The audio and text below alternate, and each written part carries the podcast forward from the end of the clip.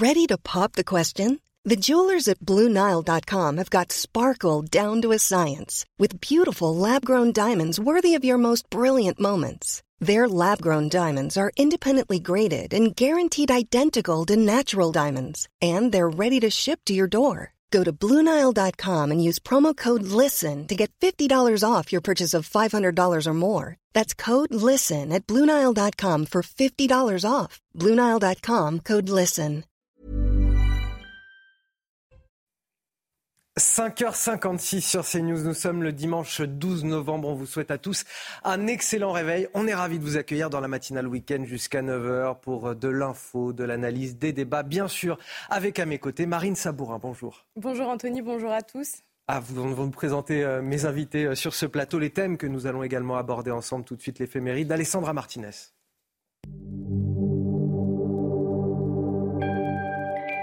Chers amis, bonjour.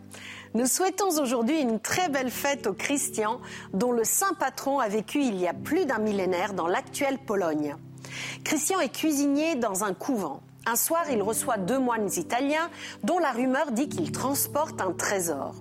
Informés, des bandits pénètrent dans l'abbaye, tuent les deux Italiens ainsi que deux autres moines polonais. Christian se précipite avec un bâton, mais il est assassiné à son tour. Les meurtriers cherchent le magot. Ils ne le trouvent pas, car il n'existe pas. Alors ils prennent la fuite. Le lendemain, les habitants de la région découvrent le massacre. Des funérailles sont organisées. Christian n'a droit qu'à une tombe modeste, car son bâton prouve qu'il a eu recours à la violence, ce qui est un péché. Les tueurs finissent par être arrêtés, on les enchaîne sur les tombeaux de leurs victimes et on attend que mort s'en suive. Miracle, leurs liens se défont tout seuls. Aucun doute, les victimes ont pardonné. Les condamnés sont finalement graciés et nos cinq moines seront canonisés, même Christian et son bâton. Je vous laisse avec cette belle phrase du livre de la sagesse qui est lu dans les églises aujourd'hui. La sagesse est resplendissante elle ne se flétrit pas. C'est tout pour aujourd'hui. À demain, chers amis. Ciao. Alors j'ai Marine Sabourin sur ce plateau, mais, mais pas que. J'ai aussi Amaury Brelet qui nous accompagne. Bonjour Amaury. Bonjour Anthony. Rédacteur en chef à, Valeurs Actuelles. Et Mathieu Hoc, bonjour. Bonjour Anthony. Secrétaire euh, général du Cercle de réflexion Le Millénaire. Vous allez euh, commenter l'actualité avec moi. Avant de vous la dévoiler, cette actualité, tout de suite, et c'est très très important, la météo de Karine Durand. Météo avec Wurtmodif, spécialiste des vêtements de travail et chaussures de sécurité. Wurtmodif, sur vous tout le temps. La météo avec Mystérieux Repulpant, le sérum anti-âge global au venin de serpent par Garantia. Et Karine, bonjour. La météo est d'autant plus importante aujourd'hui qu'il va falloir euh, s'attendre à de la pluie dans le nord. Oui, on a eu une petite accalmie hier avec quelques éclaircies. Ça n'a pas duré longtemps. Hein. Ça y est, une nouvelle perturbation s'étale euh, sur la moitié nord à nouveau avec euh, du vent, de la pluie faible dans l'ensemble, mais continue une grande partie de la journée. Il y a une bonne nouvelle, au moins vous voyez que les Hauts-de-France, le Pas-de-Calais, les zones inondées ne sont pas concernées par la pluie. Il fait gris, il n'y a pas de précipitation. Mais attention, de ce côté-là, on a toujours une vigilance rouge pour les crues pour le Pas-de-Calais, en raison surtout de la crue du fleuve A pour le Pas-de-Calais. Ailleurs, eh bien, une alternance de nuages d'éclaircies, mais toujours avec ce mauvais ressenti lié au vent d'ouest qui reste présent. Quelques précipitations sur les Pyrénées et un petit peu de neige dans les Alpes à 900 mètres ce matin. Au cours de l'après-midi, on va retrouver à nouveau de la neige sur les Alpes qui va remonter à 2000 mètres et avec le redout, attention au risque d'avalanche sur les Alpes du Nord en particulier. Sur les trois quarts du pays, de la pluie continue toute la journée. Du beau temps relatif sur le sud car le vent souffle et se renforce et du vent violent même jusqu'à 120 km à l'heure euh, sur la Corse. Les températures toujours un petit peu fraîches ce matin avec un ressenti euh, vraiment vivifiant lié au vent et à la pluie. À peine 7 degrés euh, sur Paris, 2 pour Lille ou encore Strasbourg et 6 degrés pour la ville de Lyon. Au cours de l'après-midi, les valeurs remontent légèrement et elles vont continuer à remonter tout au long des prochains jours. 15 degrés à Paris et un maximum de 22 à Perpignan ou encore à Bastia. C'était la météo avec Mystérieux Repulpant, le sérum anti-âge global au venin de serpent par Garantia. C'était la météo avec Wurtmodif, spécialiste des vêtements de travail et chaussures de sécurité. Wurtmodif, sur vous tout le temps. Il est 6h sur CNews, la matinale week-end, c'est parti à la une de votre journal. Pas de tolérance pour l'intolérable, ce sont les mots d'Emmanuel Macron ce matin dans le Parisien. En ce jour de manifestation, le chef de l'État dénonce l'insupportable résurgence d'un antisémitisme débridé. Il ne participera pas à la marche citoyenne cet après-midi, ça on le sait, mais il lance un appel à l'unité de la France derrière ses valeurs, son universalisme. Les détails dans un instant avec Mathilde Ibanez dès le début de ce journal. Un appel à l'unité qui n'est pas valable pour tous, hein, si l'on en croit le porte-parole du gouvernement Olivier Véran. Selon lui, la participation du RN à cette manifestation contre l'antisémitisme relève de l'indécence pour un parti créé par les héritiers de Vichy. Cela pose évidemment plusieurs questions. L'important est-il ce qui est ou ce qui a été? Et ne faut-il pas simplement chercher l'unité du pays autour de valeurs communes? On en parle avec mes invités sur ce plateau l'explosion de l'antisémitisme en France, mais pas seulement, aux États-Unis également. Plus 400% depuis le 7 octobre et, les attaques du Hamas en Israël. Cela concerne principalement les universités où certains étudiants juifs sont littéralement chassés. Nous irons sur place avec notre correspondante à New York, Elisabeth Guedel. Une France où nos concitoyens juifs ont peur n'est pas une France. Ce sont les mots d'Emmanuel Macron dans une lettre adressée aux citoyens, publiée dans le Parisien aujourd'hui en France. Président de la République qui ne participera pas à la marche contre l'antisémitisme organisée cet après-midi, si ce n'est par le cœur et par la pensée. Oui, alors que plus de 1200 actes antisémites ont été recensés depuis le 7 octobre, le chef de l'État appelle à ne pas avoir de tolérance pour l'intolérable. Mathilde Ibanez, que retenir de cette lettre? Eh bien, écoutez, cette phrase, cette déclaration majeure, une France où nos concitoyens juifs ont peur n'est pas la France, eh bien, c'est la phrase majeure euh, de cette lettre du président publiée ce matin par nos confrères du Parisien à quelques heures de la grande marche civique contre l'antisémitisme. Emmanuel Macron a voulu rappeler l'importance de l'unité. Le dessein des terroristes est, de créer partout des clivages. Nous ne tomberons pas dans ce piège. Nous sommes la nation de l'universel. Une unité mise à mal depuis les attaques horribles du Hamas en Israël le 7 octobre dernier et face à la montée de l'antisémitisme en France. En un mois, plus d'un millier d'actes antisémites ont été commis sur notre sol, trois fois plus d'actes de haine contre nos compatriotes juifs en quelques semaines que pendant toute l'année passée, a-t-il dit. Face à cette explosion de ces violences contre les juifs, le président veut rappeler la force de la loi et réaffirmer la position de la France aux côtés d'Israël, mais également du peuple palestinien, où on peut lire Nous voulons juste la justice, la paix, la sécurité pour le peuple israélien, pour le peuple palestinien et pour les États de la région. Nous voulons l'unité des Français. Ce besoin d'unité qu'il martèle euh, tout le long de sa lettre, eh bien, le président espère l'avoir dans la rue. Je vois donc comme un motif d'espérance les marches qui sont organisées pour la République, contre l'antisémitisme, pour la libération des otages et pour la paix, a-t-il écrit ce matin euh, dans le Parisien. Merci beaucoup Mathilde Ibanez pour euh, ces euh, précisions. On va faire un petit tour de table tout d'abord euh, sur cette lettre. Amaury Brelet, avant d'évoquer la non-participation d'Emmanuel Macron sur cette manifestation, qu'est-ce que vous avez pensé des mots dans cette lettre? Est-ce qu'ils sont justes? Est-ce qu'on a encore là une fois du, en même temps qui est cher au président de la République et à sa majorité, j'ai envie de dire? Oui, l'intention est, est, bonne évidemment, mais à nouveau, Emmanuel Macron euh, pratique en même temps en mettant sur le, sur le dos, malheureusement, d'Israël, en, appelant notamment à mettre hors d'état de nuire le Hamas euh, et à, défendre le droit d'Israël à se défendre, et en même temps en appelant à un cessez-le-feu euh, immédiat. Donc deux objectifs totalement contradictoires. Et second point, je regrette qu'il n'ait pas nommé le mal. Il déplore évidemment l'explosion des actes antisémites en France, mais sans aller jusqu'au bout du raisonnement. C'est-à-dire euh, qui aujourd'hui, euh, depuis, a fortiori depuis le 7 octobre, euh, s'en prend aux, Juifs de France en les insultant ou en les agressant même physiquement dans la rue. Ce ne sont ni les chrétiens ni les bouddhistes. Est-ce que vous... Voilà, donc là, il y a, j'allais dire, comme l'a écrit malheureusement Camus en 1944, à mal nommer les choses, on ajoute au malheur du monde et malheureusement, Emmanuel Macron n'est pas, pas allé jusqu'au bout, probablement pour acheter la paix sociale.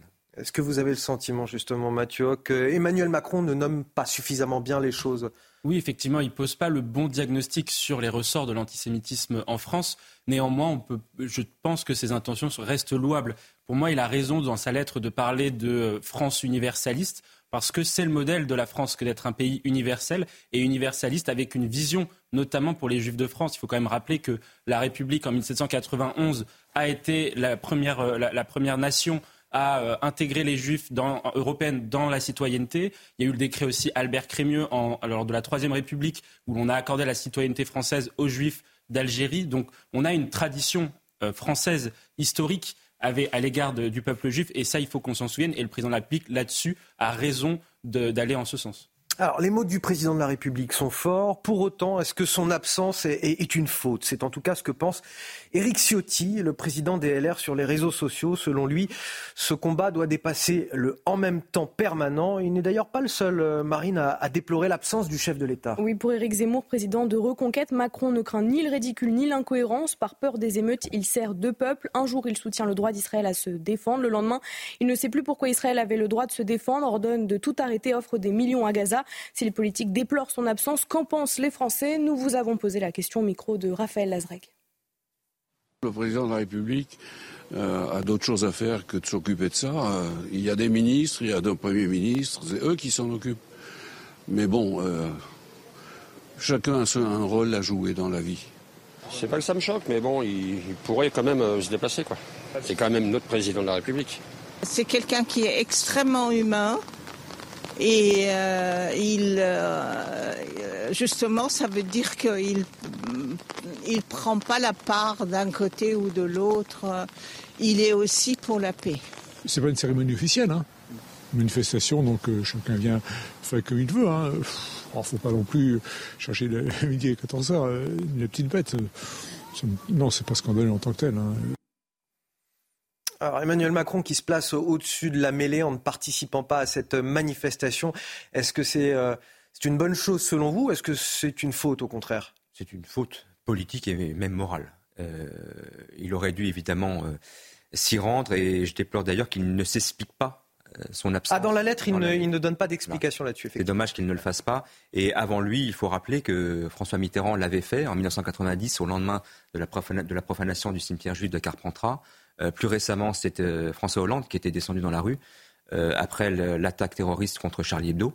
Donc en effet, on s'étonne que Emmanuel Macron ne le fasse pas lui-même dans le contexte actuel et compte tenu du, niveau record d'antisémitisme qui vise aujourd'hui les Juifs de France, ça aurait été un, geste fort. Je suis d'accord avec ce que, ce que vient de dire Amaury. Moi, je pense effectivement qu'Emmanuel Macron aurait dû se, se, placer dans ce cortège et être aux, avant-bords de la, manifestation, aussi sur le modèle de François Hollande lors, de, la manifestation pour Charlie Hebdo. Lorsqu'il y a eu des attentats qui ont dramatiquement touché euh, euh, le, sol français, François Hollande a, réussi à embarquer euh, à la fois tous les partis politiques euh, de, l'ensemble de la classe politique derrière lui lors de la manifestation sur Charlie Hebdo, alors qu'on n'était pas tous d'accord avec la politique du président de la République. Et il a réussi aussi à, faire venir euh, des, chefs d'État étrangers comme Mahmoud Abbas, comme euh, David Cameron, Angela Merkel, etc. derrière lui pour porter le combat. Là-dessus, l'antisémitisme, comme on l'a vu et comme vous allez, on va en parler peut-être sur ce plateau, l'antisémitisme est un sujet européen et occidental, voire même mondial aujourd'hui, il faut absolument que le président de la République puisse embrasser une coalition large pour pouvoir traiter cette question-là, parce que, il faut aussi le rappeler, 71% des Français sont critiques à l'égard du bilan d'Emmanuel Macron en matière de lutte contre l'antisémitisme. On ne lui aurait pas reproché d'être euh, plus d'un camp que pour l'autre s'il avait participé à cette manifestation? Bah, pour moi, il a, il a levé ce. Parce qu'on le veuille ou non, les, beaucoup de Français ont politisé ces manifestations euh, finalement. Et... C'est sûr que le, conflit israélo-palestinien a été repris politiquement par plusieurs, par plusieurs classes politiques, notamment par, euh, par l'extrême gauche euh, dans une quête euh, électoraliste des, des voix des quartiers. Pour moi, Emmanuel Macron a levé cette ambiguïté-là par son déplacement lors de, lors de, autour de la mi-octobre, où il est, venu à la fois en terre d'Israël, en Jordanie, euh, en Égypte pour pouvoir justement parler à l'ensemble de la et il a rencontré aussi Mahmoud Abbas pour pouvoir parler à l'ensemble des parties prenantes sur cette euh, question-là, sachant qu'on n'arrivera pas à la paix ou à un cessez-le-feu humanitaire comme le préconise la, France insoumise et le président de la République aujourd'hui, sans l'accord des pays euh, arabo-musulmans, Jordanie, Égypte ou même encore la Syrie. Alors je le disais tout à l'heure, Emmanuel Macron appelle à, l'unité des Français euh, derrière les valeurs de, la République. Enfin, cet appel n'est manifestement pas valable pour tous. Toujours dans le Parisien ce matin, c'est Olivier Véran, le porte-parole du gouvernement, qui persiste et signe. Il considère la participation du RN à cette manifestation comme indécente pour un parti créé par les héritiers de Vichy. en revanche, d'autres préfèrent croire à un engagement de bonne foi. Ce sont les mots Nicolas Sarkozy ce matin dans les colonnes du JDD qui apportent un soutien inattendu à la participation du Rassemblement national. Retour euh, sur cette polémique qui n'en finit plus avec Mathilde Ibanez et Dounia Tengour. Par la voix d'Olivier Véran, le gouvernement et la majorité persistent et signent. Le Rassemblement national n'est pas le bienvenu à la manifestation de cet après-midi. Un parti politique créé par les héritiers de Vichy et qui participe à une manifestation contre l'antisémitisme, ce n'est pas de l'unité mais de l'indécence. Une position forcément critiquée par Marine Le Pen. Dans le journal du dimanche, elle réaffirme son choix de se rendre à la manifestation. C'est la place de l'ensemble des Français qui sont attachés à nos valeurs et qui ont envie d'exprimer leur soutien à l'égard de nos compatriotes de confession juive.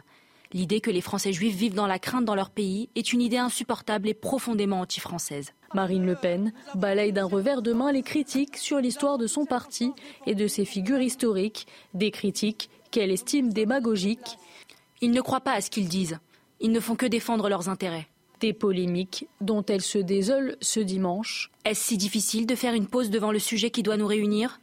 On ne leur demande pas une pause très longue, juste le temps de se mettre d'accord sur un point au moins. Nous n'admettons pas que se développe en France l'antisémitisme. Toujours dans les colonnes du journal du dimanche, elle reçoit le soutien de celui qui fut longtemps son adversaire politique.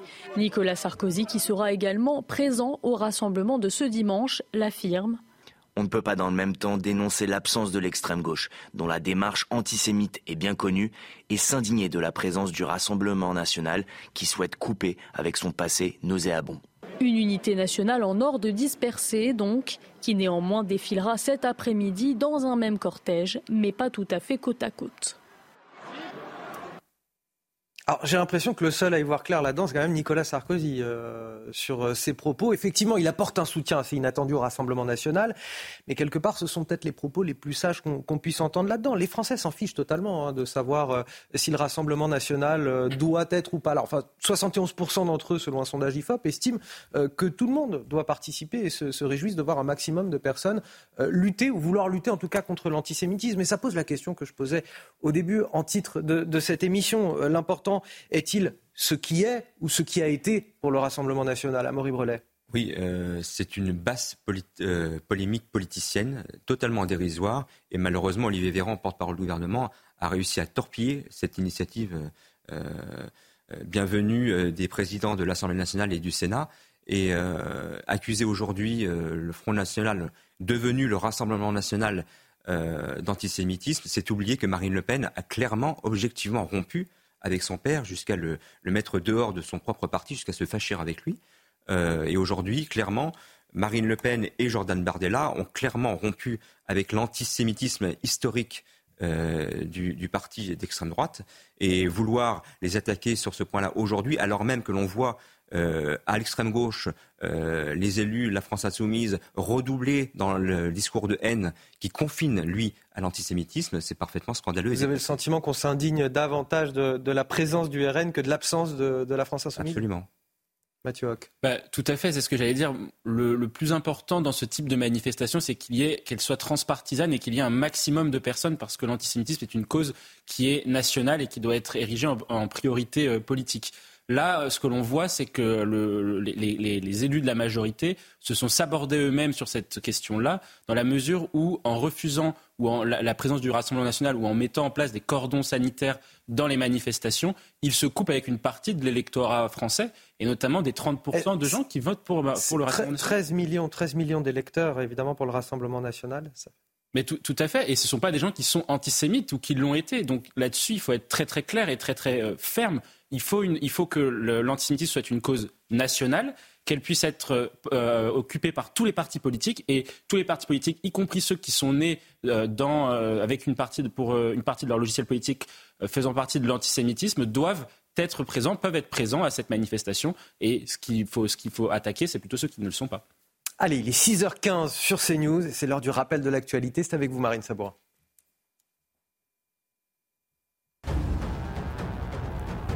Ces bombardements qui se poursuivent au nord de la bande de Gaza, l'armée israélienne a d'ailleurs publié une vidéo où les chars de Tsahal tirent sur des cibles considérées comme des infrastructures du Hamas. Dans l'hôpital d'Al-Shifa, la situation est devenue catastrophique selon l'ONG Médecins sans frontières. Hier, deux bébés prématurés en soins intensifs sont morts hier faute d'électricité. Le palais de la culture de Tel Aviv, au centre de la ville, a été illuminé hier pour afficher un message de soutien aux otages détenus à Gaza et à leurs familles. On pouvait lire Ramenez-les à la maison sur l'édifice, juste devant une installation artistique représentant plus de 200 livides, symbolisant les otages absents. Et puis le Pas-de-Calais toujours en vigilance rouge crue. Les pluies devraient faire leur retour ce soir, risquant de mettre à mal l'amorce de décrue observée hier. Environ 250 communes ont été ou sont toujours concernées par les inondations et plus de 10 000 sinistrés ont déjà été recensés. Et donc pour clore sur cette euh, marche citoyenne contre l'antisémitisme, à l'initiative des présidents du Sénat et de l'Assemblée nationale, elle débutera tout à l'heure à 15h. Plus de 3000 policiers et gendarmes vont être mobilisés pour accompagner le cortège qui partira, vous le voyez, de l'esplanade des Invalides pour relier symboliquement l'Assemblée nationale au Sénat en passant par le boulevard Saint-Germain et le boulevard Saint-Michel. Mais le carré tête réunira plusieurs élus incarnant la République, mais pas de chef de parti, avec au premier rang la première ministre euh, Elisabeth Borne, ainsi que les anciens présidents François Hollande et Nicolas Sarkozy. Une marche à suivre en direct sur CNews. Édition spéciale donc dès ce midi avec euh, Thierry Cabane, nos spécialistes en plateau et nos reporters sur le terrain. Cette marche qui découle évidemment de cette euh, explosion de l'antisémitisme en France. Plus de 1200 actes anti-juifs recensés en France depuis le 7 octobre dernier. Plus de 600 000, plus de 6 000 pardon, signalements enregistrés sur la plateforme en ligne Pharos. Les premières audiences des interpellés font apparaître des profils très différents. Oui, mineurs, influenceurs, euh, personnes sans antécédents judiciaires. Qui sont les auteurs de ces menaces? On fait le point avec Célia Gruyère, Charlotte Gorzala et Tanguy les profils des auteurs des quelques 6000 signalements pour des actes ou propos antisémites sont très variés. On y trouve par exemple des mineurs, parfois impliqués dans des affaires particulièrement marquantes, comme ces chants antisémites dans le métro parisien.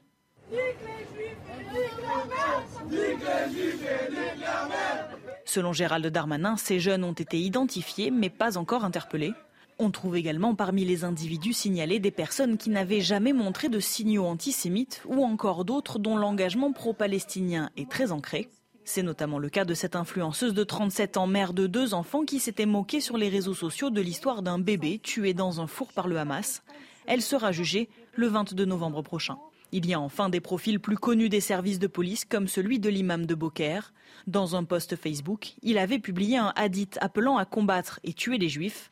Il a été condamné à huit mois de prison avec sursis pour apologie du terrorisme et un an d'interdiction d'exercer sa fonction d'imam. L'apologie du terrorisme peut être punie par la loi de peine allant jusqu'à 5 ans d'emprisonnement et 75 000 euros d'amende, ou si elle est commise en ligne, de 7 ans d'emprisonnement et 100 000 euros d'amende.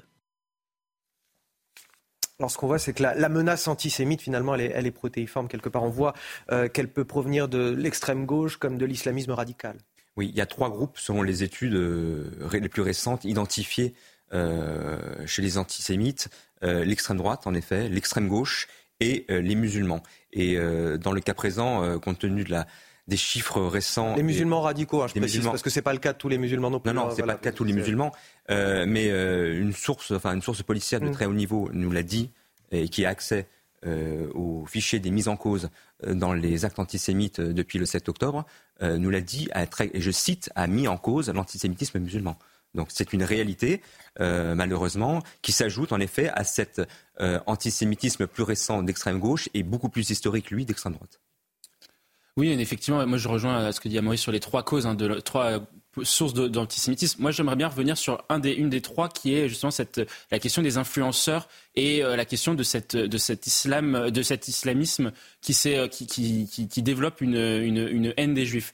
Euh, là-dessus, elle capitalise sur deux sujets. Le premier, c'est la question de l'antisionisme, notamment en assimilant Israël à, au régime nazi. Et on voit ça de plus en plus sur les réseaux sociaux, des personnes, des influenceurs qui comparent la politique israélienne à la politique nazie, ce qui donne lieu aux jeunes euh, qui suivent ces, influenceurs des, des, des, comportements puisque, euh, qui sont très hostiles à l'égard d'Israël, puisque si l'on considère qu'Israël est, similaire au régime nazi, alors dans ces cas-là, effectivement, on est capable, on, peut crier mort à Israël, on peut crier toutes les horreurs qu'on peut, euh, peut entendre dans, dans, vos vidéos. Et l'autre, l'autre point, c'est la question du complotisme. On sait qu'en France, aujourd'hui, il y a plus de 10% des, des Français qui croient au moins à une théorie du complot. Cette question-là, elle n'a pas été suffisamment adressée par les pouvoirs publics. Et elle, elle laisse penser que les, euh, les, les, les, juifs de, les juifs en France et dans le monde dominent euh, l'ensemble des, des, sphères de pouvoir. Et là-dessus, c'est, euh, ça rejoint l'antisémitisme du coup d'extrême gauche qui, qui, qui se euh, qui, se targue d'être euh, d'être contre les puissances d'argent et qui se, qui targue d'être contre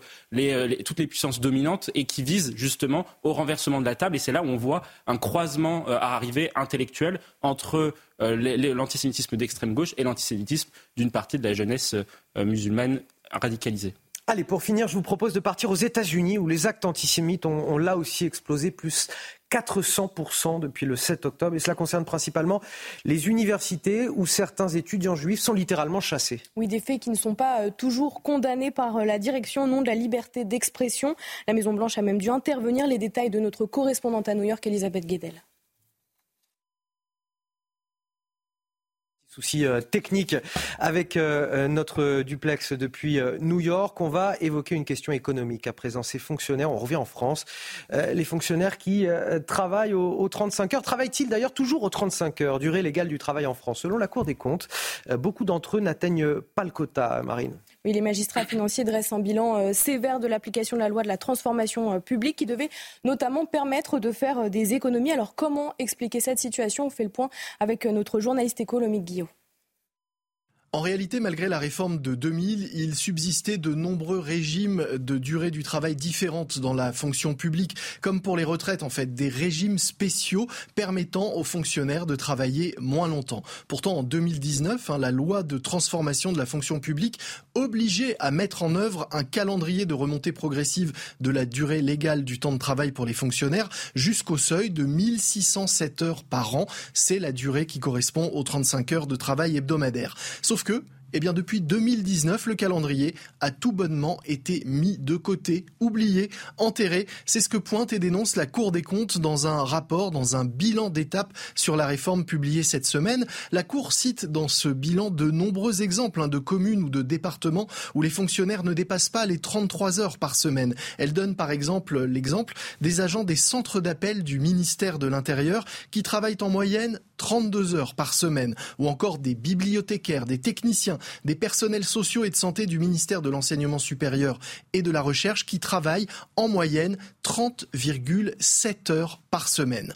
Pour l'heure, seuls 3% des communes et des intercommunalités auraient mis en œuvre la réforme de 2019 et encore, quand elles le font, certaines euh, trichent en accordant ce qu'on appelle des autorisations spéciales d'absence. Autrement dit, elles augmentent la durée légale du travail, mais elles autorisent les agents et les fonctionnaires à s'absenter plus souvent.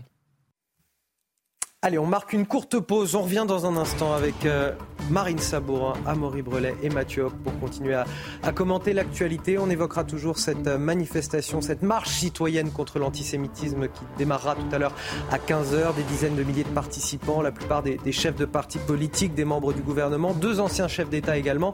Et un défi pour les forces de l'ordre, c'est de sécuriser tout ça. Il y aura d'ailleurs 3000 policiers et gendarmes mobilisés.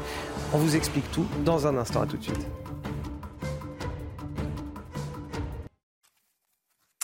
6h30 sur CNews, de retour dans votre matinal week-end. Bon réveil à tous ceux qui nous rejoignent. Je suis toujours ce matin avec Marine Sabourin pour les avec euh, Amaury Brelet euh, et euh, Mathieu pour décrypter l'actualité. Et Harold Iman nous a rejoint sur ce plateau, notre spécialiste des questions internationales. On commence ce journal avec évidemment la grande marche citoyenne contre l'antisémitisme aujourd'hui à Paris. Départ à 15h, des dizaines de milliers de manifestants attendus, la plupart des chefs des partis politiques, des membres du gouvernement et deux anciens chefs de l'État.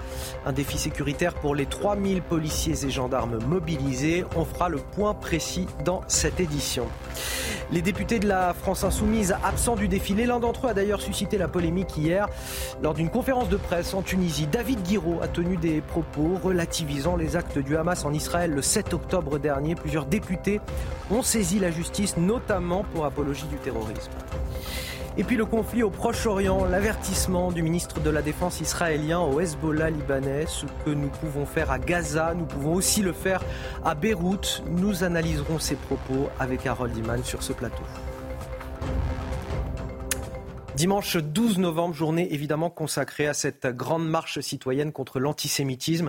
Départ à 15h, place des Invalides. Ce sera à suivre tout l'après-midi en direct sur CNews. Des dizaines de milliers de personnes attendues, parmi lesquelles des élus politiques de tous ports. Un parti manque toutefois à l'appel, Marine, la France Insoumise. Oui, puis cette autre polémique, hein, la présence du Rassemblement national jugée indécente pour certains. Une chose est sûre, la classe politique peine à se rassembler autour d'une cause euh, juste et nécessaire. Alors, qui faut-il attendre aujourd'hui dans ce cortège? Élément de réponse avec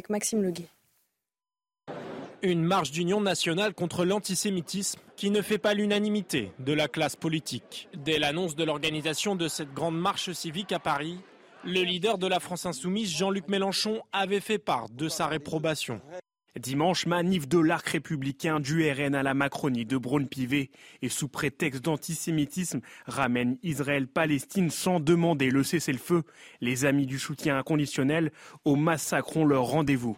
Autre objet de discorde, la présence du Rassemblement national qui a confirmé sa participation, tout comme celle du président du parti Reconquête, Éric Zemmour. Des présences qui embarrassent du côté de la gauche. Si le Parti socialiste, les communistes et Europe Écologie Les Verts ont répondu présents à l'appel, ils ont annoncé mettre en place un cordon républicain dans la manifestation pour ne pas défiler aux côtés du Rassemblement national. Du côté de la majorité, les troupes du Parti Renaissance seront présentes en tête de cortège. La Première ministre Elisabeth Borne sera également du rendez-vous, accompagnée de Bruno Le Maire, Gérald Darmanin ou encore d'Éric Dupont-Moretti. Les Républicains ont également annoncé par la voix d'Éric Ciotti leur présence. Les anciens présidents Nicolas Sarkozy et François Hollande seront aussi dans le cortège, tout comme le CRIF. L'imam Hassan Chalgoumi, président de la conférence des imams de France, a également appelé à marcher ce dimanche. Enfin, reste un absent et pas des moindres, le président de la République. L'Élysée a annoncé qu'Emmanuel Macron ne participerait pas à la marche. Alors c'est vrai que depuis le début de cette émission, on a plus euh, parlé, c'est parce qu'Olivier Véran en a parlé, de la présence du Rassemblement national que de l'absence de la France insoumise. Pour essayer de comprendre un petit peu les raisons de cette absence, on va revenir à, ce qui s'est passé hier. Plus de 16 000 personnes dans, les rues de Paris pour un cessez-le-feu dans la bande de Gaza. Parmi ces 16 000 personnes, euh, des députés de la NUPES et de la France insoumise, euh, et les écologistes notamment, mais des députés de la France insoumise. Oui, les députés LFI Mathilde Panot et Éric Coquerel étaient présents dans le cortège alors que le parti est sous le feu des critiques pour ses positions ambiguës. Éric Coquerel qui ne participera pas à la marche contre l'antisémitisme aujourd'hui. On sera dans toutes les marches en France qui euh, ne, sont pas, n'ont pas de confusion sur euh, la nécessité de lutter contre l'antisémitisme et tous les racismes. La marche parisienne, il y a trop de confusion. On ne peut pas lutter contre l'antisémitisme à partir d'une analyse qui est très euh, partiale du conflit au Proche-Orient. Voilà. Si on part du Proche-Orient, dans ces cas-là, il faut appeler à lutter contre l'antisémitisme, mais aussi malheureusement contre l'islamophobie et le racisme. On peut lutter contre l'antisémitisme, mais dans ces cas-là, ne pas oublier les responsabilités de l'extrême droite. Demain, c'est pas ce que fait cette marche et elle, n'entraîne que de la division plutôt que de l'unité face au racisme. Pas un mot sur les bombardements de Gaza. Pas un mot sur le fait que, certes, il y a des actes antisémites qu'il faut condamner, mais aujourd'hui, vous avez aussi des actes islamophobes dans ce pays. Voilà. Alors, ce qui est terrible, c'est que là, Eric Coquerel veut sans cesse ramener l'antisémitisme en France euh, à ce qui se passe au Proche-Orient. Et euh, là, on a vraiment un véritable problème euh, d'antisionisme qui, qui, qui finalement a un prétexte à l'antisémitisme, encore une fois. Oui, la France insoumise et l'extrême gauche a fait son choix depuis longtemps. Ils ont préféré manifester en 2019 contre l'islamophobie, qui n'existe pas, faut-il le rappeler, aux côtés d'islamistes au cri d'Allah Akbar plutôt qu'aujourd'hui euh, participer euh, euh, à cette marche contre l'antisémitisme. Et définitivement, les élus d'extrême gauche et de la France insoumise notamment ont quitté le champ de la raison pour le camp de l'indignité nationale. Et les propos tenus par David Guiraud, député LFI, depuis la Tunisie il y, a, il y a deux jours, je crois, sont parfaitement scandaleux lorsqu'il a déclaré que c'était Israël qui pratiquait mmh. les, les, boucliers humains, que le bébé dans le four, ça a été fait en Israël, euh, que la femme éventrée, euh, ça a été fait en Israël. Tout ça en mettant en plus sur le dos de façon scandaleuse et mensongère euh, le massacre de Chabra et Shatila. voilà, tout ça est parfaitement scandaleux. On, va y revenir parce qu'on aura un reportage dans quelques instants justement sur le cas particulier de, David Guéraud. je voudrais, Mathieu, qu'on revienne sur la non-participation de la France insoumise à cette manifestation et, et les raisons invoquées par le député Eric Coquerel qu'on vient d'entendre à l'instant. Non, complètement. La, France insoumise a une lecture qui, pour le coup, par rapport à ce que dit Eric Coquerel, est partiale du conflit. C'est-à-dire qu'ils estiment de, toute façon qu'Israël sera dans l'erreur parce que euh, leur, socle électoral aujourd'hui actuel est en faveur de la Palestine. Or, alors, or il y a d'autres possibilités et d'autres grilles de lecture de l'analyse du conflit au Proche-Orient, notamment celle de, portée par Dominique de Villepin euh, ou, ou, par d'autres personnes, euh, qui n'iraient pas dans le sens total d'Israël. Donc il ne faut pas dire absolument si on n'est pas de la France insoumise, alors on est pour Israël. L'autre point que, je vois aussi sur cette question-là, c'est la, la, électorale. C'est-à-dire que la, France insoumise fait de l'arc républicain, en le mettant entre guillemets, un argument du vote contestataire de mobilisation de gens qui se réclament euh, d'être contre les institutions de la Ve République, d'être contre euh, le, les pouvoirs politiques, le pouvoir politique en place. Or, si la France insoumise veut appeler à un renversement de la table au niveau politique, ils sont obligés d'être toujours dans la surenchère politique permanente en pratiquant la, stratégie de l'outrance et de l'outrage. Et là-dessus, ne pas participer à une marche contre l'antisémitisme, c'est pour moi selon eux, un, élément qui va dans ce, ce sens et cette stratégie d'être, de, capter les voix contestataires. Alors, je, termine pour être euh, évidemment complet. La France insoumise avait prévu de participer euh, manifestement à un rassemblement alternatif cet après-midi contre l'antisémitisme, une manifestation qui, a finalement, n'a finalement pas été autorisée par la préfecture de police de Paris car elle a été déclarée en dehors du délai légal de, trois jours avant l'événement. Elle devait avoir lieu, cette manifestation, dans le 15e arrondissement de la capitale, sur le lieu de la, la rafle du Veldiv. Oui, ce contre-rassemblement avait été euh, organisé par une dizaine d'organisations de jeunesse, dont euh, l'Union étudiante, les Jeunes Insoumis ou euh, le NPA Jeunesse Anticapitaliste. Alors on va revenir à, notre marche du jour, la marche citoyenne contre l'antisémitisme, où, seront présents des dizaines de milliers de personnes, la plupart des, des, membres du gouvernement, deux anciens chefs de l'État. Une marche évidemment sous haute sécurité, avec plus de 3000 policiers et gendarmes mobilisés pour accompagner le cortège qui partira de l'esplanade des Invalides à 15h pour relier symboliquement euh, le Palais Bourbon, siège de l'Assemblée nationale, au Palais du Luxembourg, siège du Sénat. Oui, de nombreuses personnalités euh, politiques euh, seront sous protection, comme la Première ministre Elisabeth Borne ou encore les deux anciens chefs d'État Nicolas Sarkozy et François Hollande. Les détails de ce dispositif avec notre journaliste du service police-justice Tanguy pas moins de 3000 policiers et gendarmes seront déployés pour assurer la sécurité de la marche contre l'antisémitisme. Des unités de CRS, de la BRI, des policiers en civil. Les services de renseignement seront eux aussi mis à contribution étant donné le risque terroriste actuel. Dans les airs, des drones seront utilisés et peut-être même des hélicoptères. L'objectif est d'éviter que les manifestants ne soient pris à partie ou attaqués par des groupes d'individus ou des personnes isolées. Le cortège sera donc entouré par ce vaste dispositif en amont, sur les côtés et en arrière. En plus de cela, une bulle de sécurité supplémentaire devrait être mise en place à l'intérieur du cortège pour surveiller les personnalités politiques et religieuses. Des fouilles et des contrôles d'identité devraient être mis en place. Le syndicat policier Alliance nous a indiqué que les effectifs seront là pour assurer la protection physique des personnalités face aux risques terroristes ou d'agression, mais aussi pour éviter que des actions de revendication politique ne les atteignent. Enfin, tout au long du trajet, les véhicules stationnés seront déplacés. Alors peut-être un mot sur euh, le contexte évidemment euh, euh, tendu actuel, c'est-à-dire l'urgence terroriste qui est au maximal en, France aujourd'hui. Oui, on voit qu'il y a une, problématique terroriste qui remonte brutalement entre 2023 par rapport à ce qui a eu lieu en, en 2015 là où on a eu en 2015 un risque terroriste qui était un risque terroriste lié aux organisations, euh, euh, à des organisations terroristes présentes à l'extérieur de nos frontières via Daesh dans l'État islamique au Levant, Syrie, Irak. Maintenant, on a en 2023 un risque terroriste qui est beaucoup plus diffus qui est lié à ce que Gilles Kebel parle de djihadisme d'atmosphère, qui est lié à des, acteurs isolés qui peuvent passer à l'acte très, très euh, rapidement et surtout dont on ne connaît pas le motif. Et là-dessus, euh, la, marche contre l'antisémitisme, pour des gens qui vomissent euh, Israël et euh, le peuple juif depuis, toujours, et c'est dans leur conception politique et intellectuelle, cette marche-là peut être un, facteur de passage à l'acte terroriste, et donc il est tout naturel que les pouvoirs publics se saisissent pleinement de ce risque et de cette menace pour pouvoir mettre en place des dispositifs de sécurité adéquats. Alors on va en venir avec ce que vous avez commencé à dire tout à l'heure à Maurice Brelet sur le député La France Insoumise, David Guiraud. David Guiraud, euh, qui a tenu des propos relativisant les actes du Hamas en, Israël le 7 octobre dernier. Il est accusé de révisionnisme et de négationnisme, des propos tenus euh, lors d'une conférence euh, à Tunis. La députée Renaissance Violette Spilbout et le député des Français de l'étranger Meilleur Habib ont annoncé saisir le procureur de la République Toutes les explications, Maxime Leguet.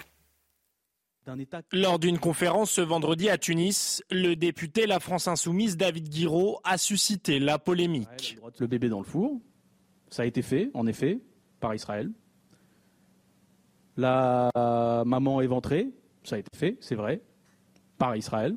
Des propos qui ont immédiatement été signalés par la députée Renaissance, Violette Spielbout. Nous avons la responsabilité, le devoir de faire ce signalement euh, au procureur. Je l'ai fait au procureur de Lille sur la base de la loi de 1881. Vous savez, euh, euh, ce n'est pas moi qui suis avocate ou procureur, ce sera au procureur de faire le tri, de faire l'analyse juridique de cette vidéo et de considérer au non que M. Guiraud doit être poursuivi pour des propos que moi euh, j'ai considérés euh, par rapport à la loi comme appelant à la discrimination, à la haine ethnique et religieuse notamment. Malgré l'indignation générale, David Guéraud, lui, persiste et signe. Je vois que mes propos en Tunisie font beaucoup réagir. C'est un vrai débat qui s'ouvre sur les horreurs et les mensonges commis par l'État israélien depuis des années et c'est tant mieux.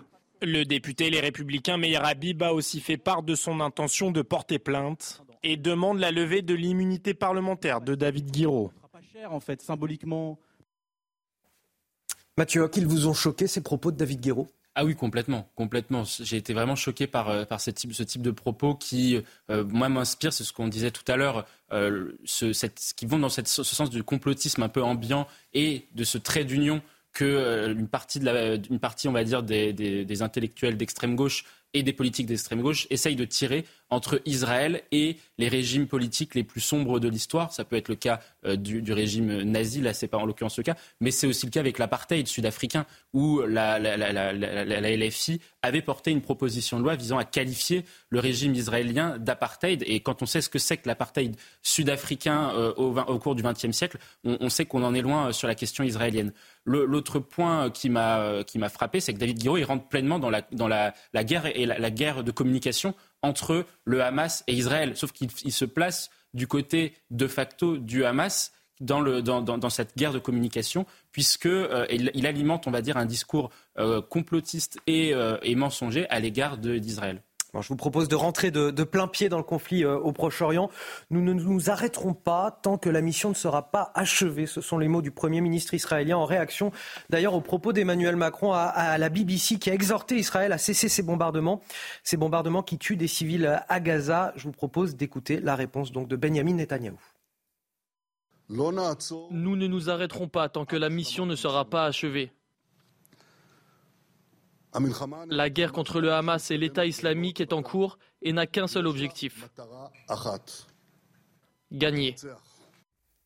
Vous comprenez cette euh, réponse de Benjamin Netanyahou à, Emmanuel Macron? Oui, bien sûr. Euh, comme je l'avais expliqué plus tôt, euh, Emmanuel Macron joue les girouettes ces derniers jours en affichant et en défendant des objectifs totalement irréalisables, à savoir euh, le droit d'Israël à se défendre et à anéantir euh, le Hamas, et en même temps à réclamer un cessez-le-feu qui, de fait, de facto, fait le jeu des terroristes. Imaginez un cessez-le-feu aujourd'hui, euh, c'est encourager le Hamas à se réarmer et à réattaquer Israël dans les, mois qui viennent. Or, non seulement l'élimination du Hamas est une nécessité pour la défense et la sécurité d'Israël, c'est aussi euh, débarrasser euh, les Gazaouis du joug de cette organisation terroriste qui en souffre depuis, euh, depuis longtemps. Et c'est enfin, à mon avis, un prérequis indispensable à toute reprise du processus de paix dans la région. On va continuer à, parler de ce qui se passe au, au Proche-Orient avec Harold Iman dans un instant, mais tout d'abord à 6h45 sur CNews. C'est l'heure du rappel de l'actualité et c'est avec Marine.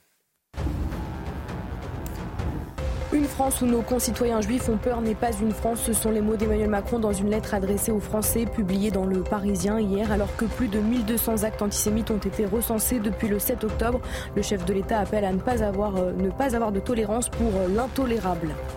Une conférence sur la Palestine tenue par le collectif Palestine 69 prise pour euh, cible par l'ultra-droite à Lyon. Hier, trois personnes ont été euh, blessées. Sur des vidéos diffusées sur les réseaux sociaux, les agresseurs attaquent les lieux avec des euh, mortiers d'artifice tirés vers l'entrée. Un des individus a été interpellé.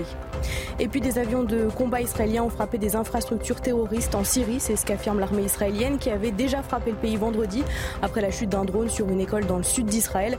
Israël tient le régime syrien responsable de tout acte terroriste qui émanerait de son territoire, a averti cette semaine l'armée israélienne. Eh l'avertissement euh, du ministre israélien de la Défense au Hezbollah libanais euh, allié du Hamas palestinien. Ce que nous pouvons faire à Gaza, nous pouvons aussi le faire à Beyrouth. Oui, ce sont les mots euh, du ministre israélien de la Défense euh, au Hezbollah, allié du Hamas palestinien. Des propos qui font suite à la prise de parole d'Hassan Nasrallah, chef du mouvement terroriste, qui avait affirmé un peu plus tôt que sa formation avait commencé à utiliser de nouvelles armes dans les attaques qu'elle mène contre Israël. La réponse de Yoav Gala est très claire. Si le Hezbollah continue ses menaces, la réponse pourrait aller très loin. Écoutez. Mon message aux citoyens libanais.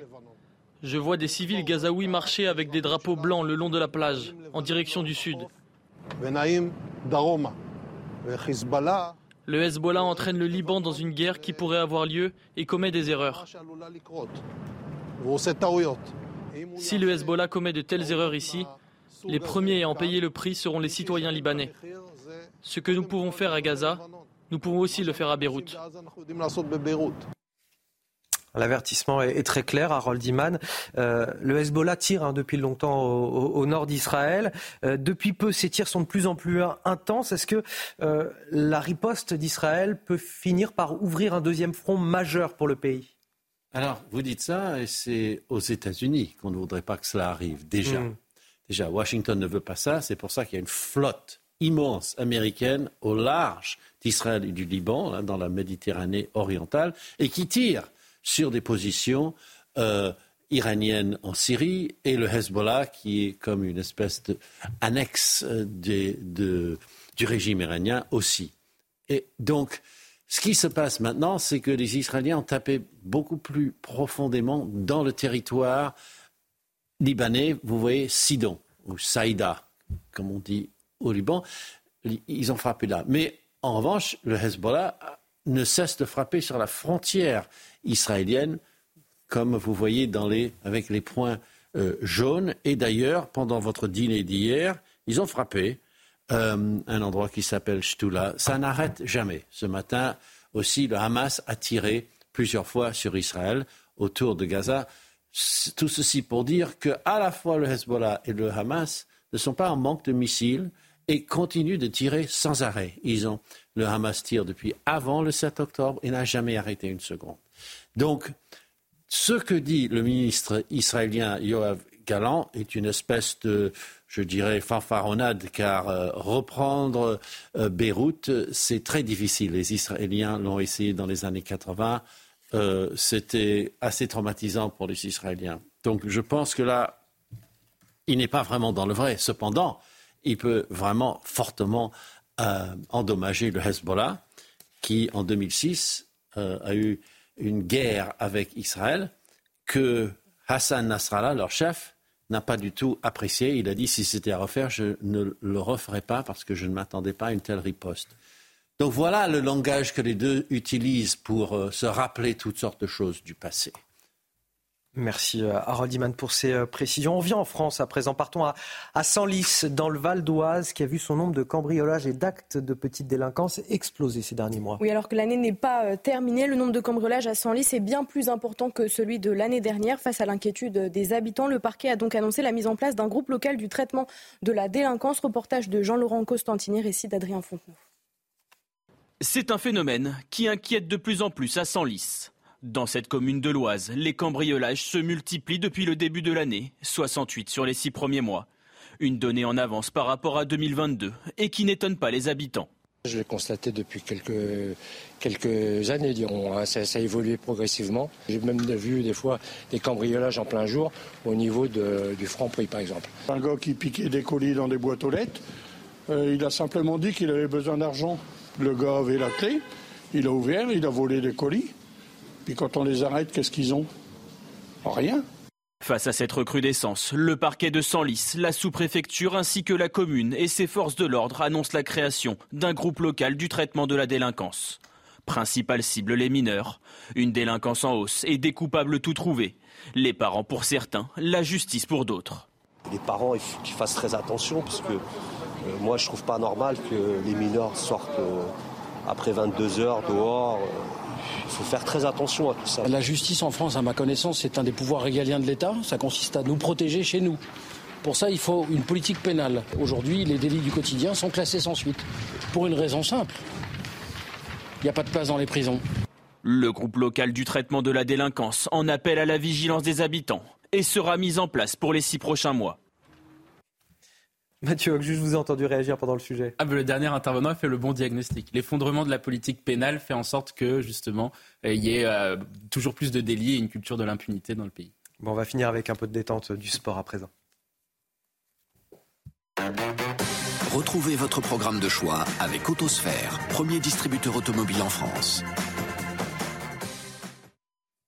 Et Marine, vous allez nous parler du PSG. Oui, le PSG qui a pris la tête de la Ligue 1 pour la première fois de la saison en s'imposant face à Reims 3 à 0 grâce à un triplé de Kylian Mbappé, alors que Monaco, troisième au classement, ralentit après un nul face au Havre. Avec désormais 177 buts en Ligue 1, Mbappé est tout près du top 10 des meilleurs buteurs de l'histoire. L'entraîneur du PSG a pourtant piqué l'orgueil de son triple buteur en disant qu'il n'était pas très content de Kylian. Écoutez ses propos. En cuanto a los goles no tengo nada que decir, porque todos conocemos a Kylian. Pero para mí eh, creo que Kylian puede hacer un partido mucho mejor que este. Nosotros necesitamos un Kylian que, que mejore todavía. Creo que puede mejorar, creo que tiene mucho margen de mejora y no hay ninguna duda que es un jugador top mundial, ninguna duda. Ese es un poco nuestro objetivo, no conformarnos y, y buscar que Kylian todavía sea mejor jugador y que participe más en muchas acciones del juego. Vous avez profité de votre programme de choix avec Autosphère, premier distributeur automobile en France. Vous restez avec nous dans la matinale week-end. On n'en est qu'au début. On est encore ensemble jusqu'à 9h avec tous mes invités. Le temps euh, pour moi de remercier les deux premiers de cette matinale, Amaury Brelet et Mathieu Hoc. J'ai la voix enrouée euh, ce matin, mais ça, ça va venir. C'est le temps de me réveiller. Euh, nos prochains invités dans un instant. je vous en dis pas plus. On va évidemment parler de, de cette marche contre l'antisémitisme qui se tient aujourd'hui à 15h et ces dizaines de milliers de participants qui sont attendus sur fond de, de division politique. nos débats à suivre à 7h.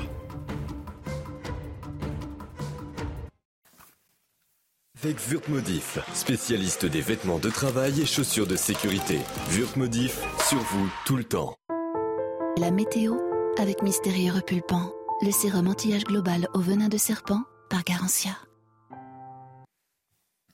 La météo de votre dimanche 12 novembre, c'est avec Karine Durand. Karine, une journée marquée par le retour de la pluie sur le nord.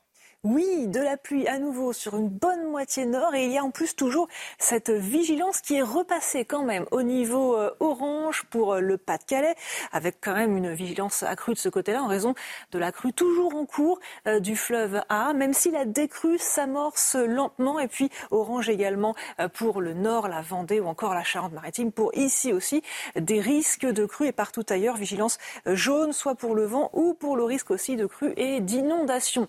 Le ciel avec cette perturbation que l'on retrouve surtout à l'est, des pluies faibles mais continues qui s'étalent du bassin parisien jusqu'à la région Grand Est. Quelques chutes de neige sur les Alpes à partir de 900 mètres. Partout ailleurs, un ciel partagé entre nuages et éclaircies. Et encore une fois, ce flux, ce flux d'ouest puissant, gênant, qui tend à se renforcer d'ailleurs sur la Corse. Au cours de l'après-midi, on retrouve encore cette même perturbation avec en plus une nouvelle salve pluvieuse par la Bretagne. Mais vous voyez qu'au moins, les Hauts-de-France restent à l'écart. Les zones inondées ne sont sont pas sujettes à la pluie aujourd'hui en tout cas et le vent se renforce encore plus, encore jusqu'à 120 km l'heure. Les températures sont assez euh, frisquettes ce matin avec à peine 2 degrés en remontant vers Lille et vers Strasbourg également, 6 à Lyon et 13 pour Bayonne au cours de l'après-midi. Les valeurs remontent un petit peu, surtout sur la moitié nord du pays, 15 euh, degrés pour euh, Paris notamment et un maximum de 22 pour Perpignan ou encore pour Bastia. C'était la météo avec Mystérieux Repulpant, le sérum anti-âge global au venin de serpent par Garantia.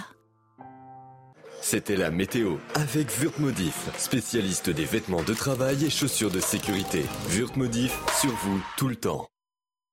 Bon réveil à tous dans la matinale week-end de CNews. Bon réveil à ceux qui nous rejoignent. On est encore ensemble jusqu'à 9h pour de l'info, de l'analyse, des débats avec tous ceux qui m'accompagnent sur ce plateau. Marine Sabourin, bien évidemment pour les JT. À ses côtés, Guillaume Bigot nous a rejoint. Bonjour Guillaume. Bonjour Anthony, bonjour à tous. Politologue, éditorialiste, autre politologue, rédacteur en chef de la revue politique et parlementaire, Arnaud Benedetti nous a rejoint également.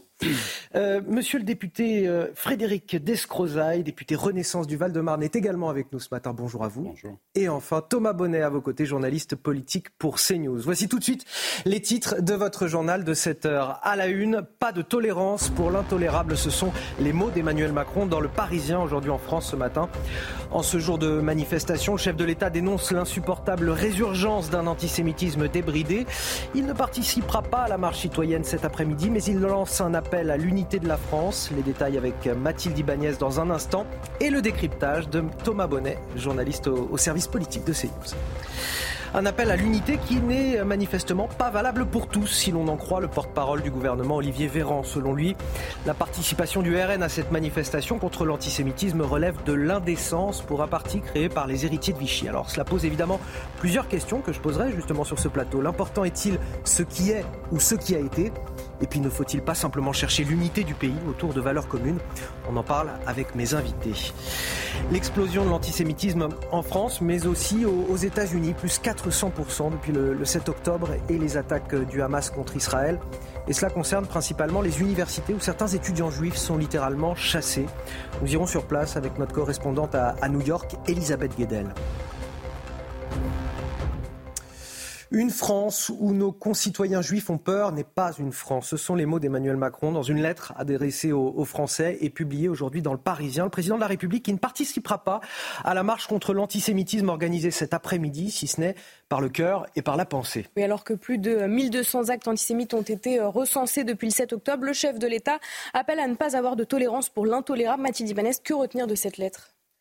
Une France où nos concitoyens juifs ont peur n'est pas la France. C'est la déclaration majeure de cette lettre du président publiée ce matin par nos confrères du Parisien à quelques heures de la grande marche civique contre l'antisémitisme. Emmanuel Macron a voulu rappeler l'importance de l'unité. Le dessein des terroristes est de créer partout des clivages. Nous ne tomberons pas dans ce piège. Nous sommes la nation de l'universel. Une unité mise à mal depuis les attaques euh, du euh, Hamas en Israël le 7 octobre dernier et face à la montée de l'antisémitisme. En un mois, plus d'un millier d'actes antisémites ont été commis sur notre sol, trois fois plus d'actes de haine contre nos compatriotes juifs en quelques semaines. Euh, euh, en quelques semaines que pendant toute euh, l'année passée. Face à cette explosion de ces violences contre les Juifs, le président veut rappeler la force de la loi et réaffirmer la position de la France aux côtés d'Israël, mais également du peuple palestinien. Nous voulons juste la justice, la paix et la sécurité pour le peuple israélien, pour le peuple palestinien et pour les États euh, de la région. Nous voulons l'unité des Français. Ce besoin d'unité qu'il martèle tout au long de cette lettre, le président espère la voir dans la rue. Je vois donc comme un motif d'espérance les marches qui sont organisées pour la République contre l'antisémitisme, pour la liberté des otages, mais aussi pour la paix. Merci à vous, euh, Mathilde Ibanez, pour ces détails. On, est avec euh, Thomas Bonnet du service euh, politique de CNews. Thomas, la prise du parole de, chef de l'État était attendue. c'est finalement sous le format d'une lettre. C'est ce qui a été choisi par Emmanuel Macron. Oui, et on peut dire que chaque mot a été pesé. D'ailleurs, le Parisien dit lui-même dans ses colonnes que la version définitive du texte a été délivrée seulement samedi après-midi. Donc pour cet appel à l'unité, et ça a été bien rappelé, malheureusement, on peut le dire aussi, la division est déjà là. Et finalement, l'absence du président de la République en témoigne euh, tristement. Division dans la classe politique, évidemment, on va en parler. Ou même le porte-parole du gouvernement a indiqué, je vous le rappelle, que le Rassemblement national n'avait pas sa place, ce qui nous fait dire que même l'exécutif fait de la politique politicienne sur cette euh, question de cette marche contre l'antisémitisme.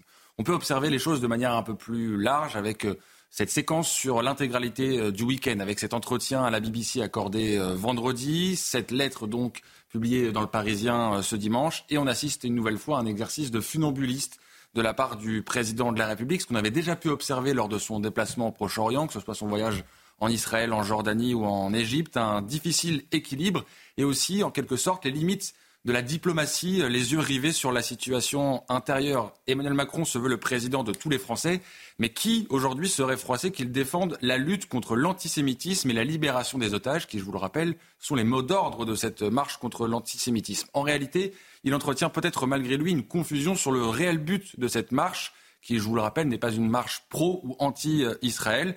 Alors la vraie raison de son absence est peut-être euh, diplomatique, pour éviter un impair avec un interlocuteur, au hasard euh, le Qatar. Ça se comprendrait, mais alors cela doit impliquer des résultats.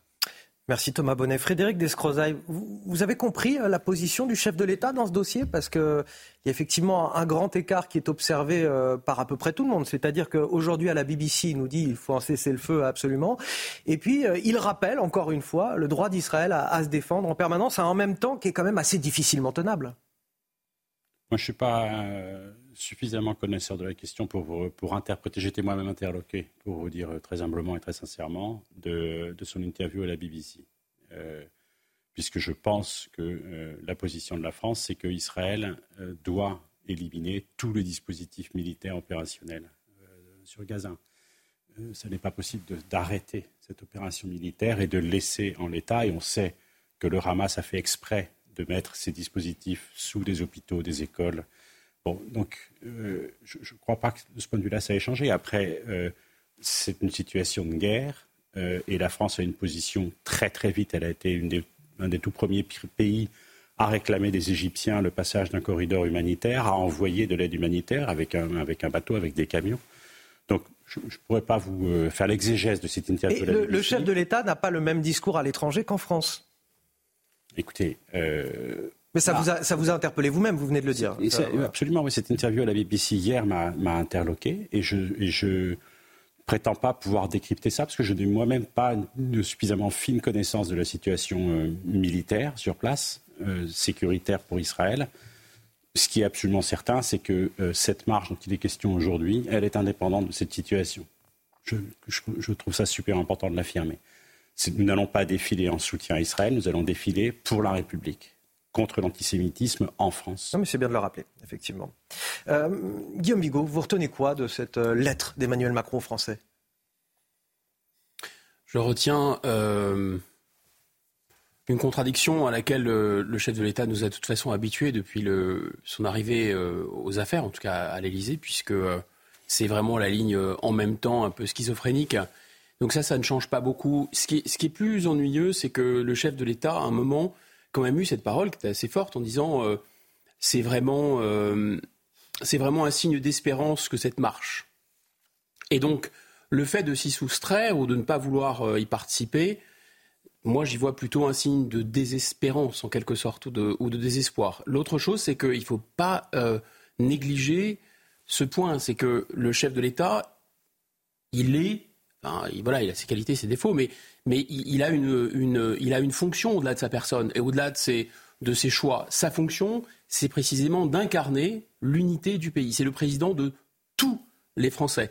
Donc, d'une certaine façon, sa présence ou son absence marque le barycentre, euh, je dirais le barycentre symbolique, juridique et politique de là où doit se trouver la France. C'est-à-dire que là où il se trouve, là est la France. Là où il ne se trouve pas, Là n'est pas complètement la France. C'est là, c'est vraiment ce qui est gênant. Alors il a voté en tout. J'ai dit mais je ne participe à aucune manifestation, je ne marche dans aucune euh, aucune manifestation, etc. Euh, rappelons-nous François Mitterrand quand même euh, à la marche contre la profanation du cimetière juif de Carpentras, je crois que c'était en 1987, si ma mémoire est bonne, et il, est, il a quand même fait son apparition parce qu'il savait qu'à un moment, vraiment, il se jouait quelque chose de très symbolique. Moi, je pense que ce qui se joue de plus symbolique, c'est que d'une certaine façon, la honte est en train de changer de camp et le politiquement correct est en train de venir du politiquement abject. Arnaud Benedetti, je vais venir dans, un instant avec vous euh, avec cette question. L'absence du président de la République est-elle une faute? C'est en tout cas ce que pense Éric Ciotti, le président des LR sur les réseaux sociaux. Selon lui, ce combat doit dépasser le en même temps permanent. Et, il n'est pas le seul d'ailleurs à, déplorer l'absence du chef de l'État, Marine. Oui, pour Éric Zemmour, président de Reconquête, Macron ne craint ni le ridicule ni l'incohérence. Par peur des émeutes, il sert deux peuples. Un jour, il soutient le droit d'Israël de se défendre. Le lendemain, il ne sait plus pourquoi Israël avait le droit de se défendre, ordonne de tout arrêter et offre des millions à Gaza. Si les politiques déplorent son absence, qu'en pensent les Français Nous vous avons posé la question au micro de Raphaël Lazrec. Le président de la République euh, a d'autres choses à faire que de s'occuper de ça. Euh, il y a des ministres, il y a des premiers ministres, c'est eux qui s'en occupent. Mais bon, euh, chacun a un rôle à jouer dans la vie. C'est pas que ça me choque, mais bon, il, pourrait quand même se déplacer, quoi. C'est quand même notre président de la République.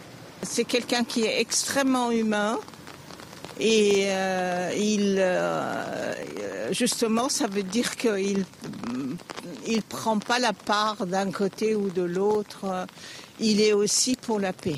C'est pas une cérémonie officielle, hein. Manifestation, donc euh, chacun vient faire comme il veut. Hein.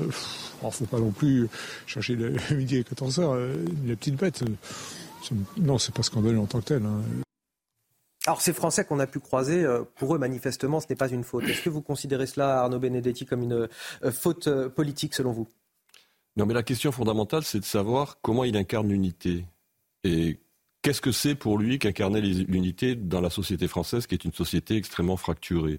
Parce que force est de constater, ce qu'on est en train de vivre aujourd'hui en Israël, si vous voulez, ce n'est pas ce que l'on vivait en France aussi lors euh, de la guerre des six jours en 1967 ou lors de la guerre du Kippour en 1973, parce que la société française n'était pas aussi fracturée, n'était pas aussi communautarisée qu'elle ne l'est aujourd'hui. Donc c'était peut-être plus simple d'ailleurs d'avoir une ligne diplomatique aux yeux de ce qu'était la situation française de ces années-là qu'aux yeux de ce qu'elle est aujourd'hui. Ensuite, il pense certainement incarner mieux l'unité en étant absent de cette manifestation. Mais c'est un formidable constat d'échec, j'allais dire, pas seulement pour Emmanuel Macron, mais pour l'ensemble de la classe dirigeante depuis 30 ans ou depuis 40 ans. Ça veut dire qu'aujourd'hui, un président de la République, né d'une certaine manière, ne se sent plus symboliquement libre de ses mouvements. Et donc, s'il reste à l'Élysée, c'est que vraisemblablement, il considère que sa participation à une manifestation de lutte contre l'antisémitisme, finalement, le coût serait supérieur aux bénéfices qu'il pourrait en retirer. Donc c'est quand même une situation qui me semble très inquiétante pour la société française dans son ensemble, au-delà de la personnalité d'Emmanuel Macron, qui pour moi d'abord est certainement plus le syndrome d'un délitement depuis 30 ans de la, j'allais dire, de la, de, la, de, la, capacité que nos dirigeants à nous diriger, que lui-même le responsable de cette situation. Mmh. Mais euh, en effet, c'est quand même troublant. Alors, il use d'une figure qui est une figure en, rhétorique, on appelle ça une métonymie. Vous savez ce que c'est une métonymie? C'est-à-dire qu'on utilise un concept pour finalement euh, illustrer un autre concept. Qu'est-ce qu'il fait là en l'occurrence? Il nous écrit une lettre. Ben, il nous écrit une lettre et ça lui évite de venir à la manifestation. Mais il semble courir après les événements. La réalité, c'est qu'il est rattrapé par les événements. Et tout ce que l'on voit depuis le 7 octobre dans l'expression diplomatique de la France me semble tout à fait révélatrice de cette course après les événements. Il n'est plus le maître des agendas. Il n'est plus le maître des agendas parce que tout simplement la société française l'empêche d'être peut-être le maître des agendas. Mais en tout cas, c'est cette réalité cruelle qui aujourd'hui me frappe, moi. Alors Emmanuel Macron qui euh, appelle à l'unité, qui ne sera pas présent sur place, mais l'appel à l'unité n'est manifestement pas valable pour tout le monde. Euh, toujours dans le Parisien euh, aujourd'hui en France, ce matin, c'est Olivier Véran, cette fois qui persiste et signe, le porte-parole du gouvernement, qui considère la participation du Rassemblement national à cette manifestation comme indécente pour un un parti créé par les héritiers de Vichy. Oui, en revanche, d'autres préfèrent croire à un engagement de bonne foi. Ce sont les mots de Nicolas Sarkozy ce matin dans les colonnes du JDD qui apportent un soutien inattendu à la participation du Rassemblement national. Retour sur cette polémique qui n'en finit plus avec Mathilde Ibanez et Dounia Tengour. Par la voix d'Olivier Véran, le gouvernement et la majorité persistent et signent. Le Rassemblement national n'est pas le bienvenu à la manifestation de cet après-midi un parti politique créé par les héritiers de Vichy et qui participe à une manifestation contre l'antisémitisme, ce n'est pas de l'unité mais de l'indécence. Une position forcément critiquée par Marine Le Pen. Dans le journal du dimanche, elle réaffirme son choix de se rendre à la manifestation. C'est la place de l'ensemble des Français qui sont attachés à nos valeurs et qui ont envie d'exprimer leur soutien à l'égard de nos compatriotes de confession juive. L'idée que les Français juifs vivent dans la crainte dans leur pays est une idée insupportable et profondément anti-française. Marine Le Pen balaye d'un revers de main les critiques sur l'histoire de son parti et de ses figures historiques, des critiques qu'elle estime démagogiques. Ils ne croient pas à ce qu'ils disent. Ils ne font que défendre leurs intérêts. Des polémiques dont elle se désole ce dimanche. Est-ce si difficile de faire une pause devant le sujet qui doit nous réunir? On ne leur demande pas une pause très longue, juste le temps de se mettre d'accord sur un point au moins, nous n'admettons pas que se développe en France l'antisémitisme. Toujours dans les colonnes du journal du dimanche, elle reçoit le soutien de celui qui fut longtemps son adversaire politique. Nicolas Sarkozy, qui sera également présent au rassemblement de ce dimanche, l'affirme. On ne peut pas dans le même temps dénoncer l'absence de l'extrême gauche, dont la démarche antisémite est bien connue, et s'indigner de la présence du Rassemblement national qui souhaite couper avec son passé nauséabond. Une unité nationale en ordre dispersé, donc, qui néanmoins défilera cet après-midi dans un même cortège, mais pas tout à fait côte à côte. Alors juste avant l'éclairage de Thomas Bonnet du service politique de CNews, le rappel de l'actualité à 7h17 sur CNews. Ces bombardements qui s'intensifient au nord de la bande de Gaza, l'armée israélienne a d'ailleurs publié une vidéo où les chars de Tsahal tirent sur des cibles considérées comme des infrastructures du Hamas. Dans l'hôpital d'Al-Shifa, la situation est devenue catastrophique selon l'ONG Médecins sans frontières. Hier, deux bébés prématurés en soins intensifs sont morts faute d'électricité. Le palais de la culture de Tel Aviv, au centre de la ville, a été illuminé hier pour afficher un message de soutien aux otages détenus à Gaza et à leurs familles. Vous pouvez lire Ramenez-les à la maison sur euh, l'édifice, juste devant une installation artistique représentant plus de 200 lits vides, symbolisant euh, les otages absents. Puis le Pas-de-Calais en vigilance orange crue. Les pluies devraient faire leur retour ce soir, risquant de mettre à mal l'amorce de décrues observées hier. Environ 250 communes ont été ou sont toujours concernées par les inondations et plus de 10 000 sinistrés ont déjà été euh, recensés.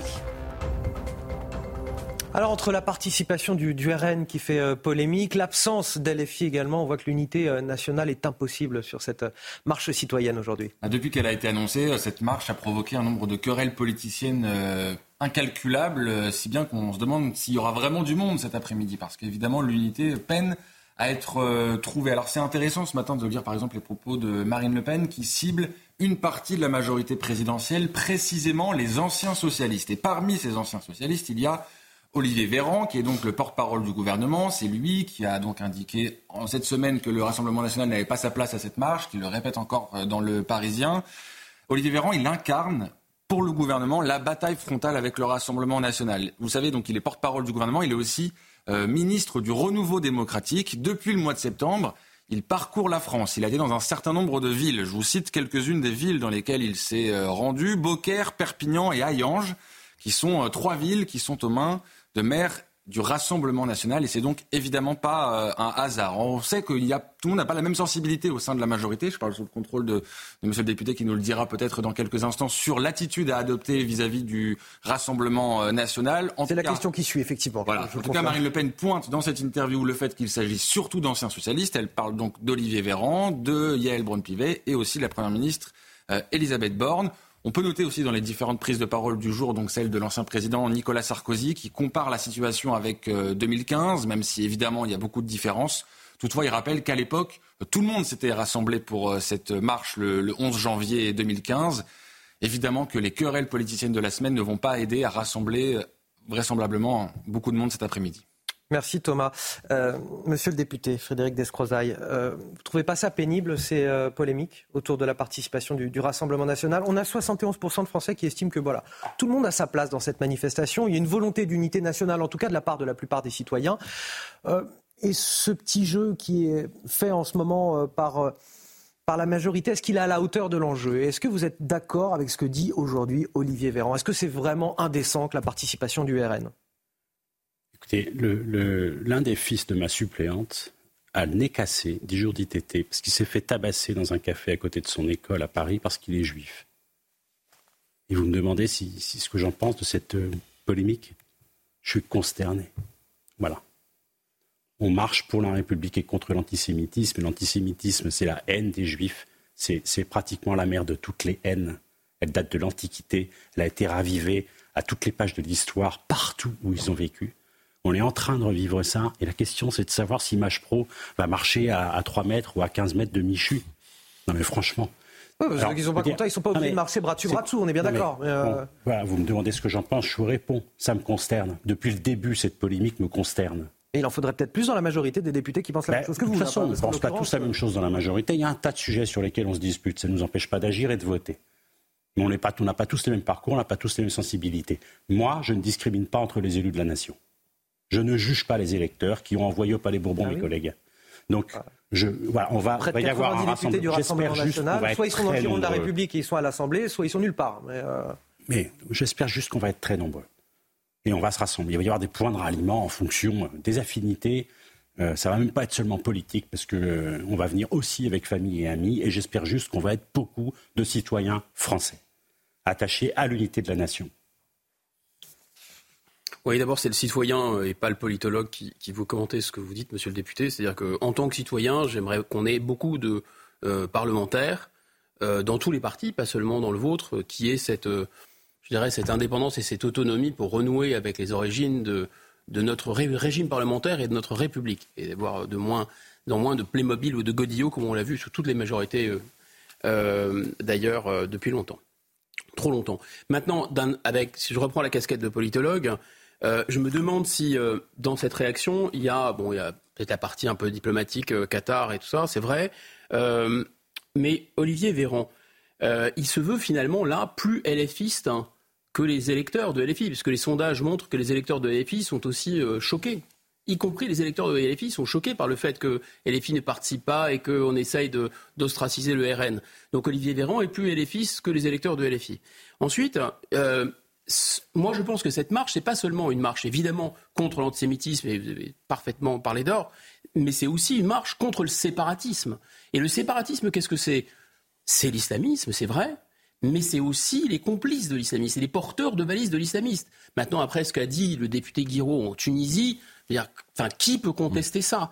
Il y a des gens qui veulent vraiment fracturer le pays. Et donc là, c'est quand même intéressant de voir que c'est c'est pas possible que ça ne que ça ne crée pas une, unanimité. Et donc la question, c'est pourquoi?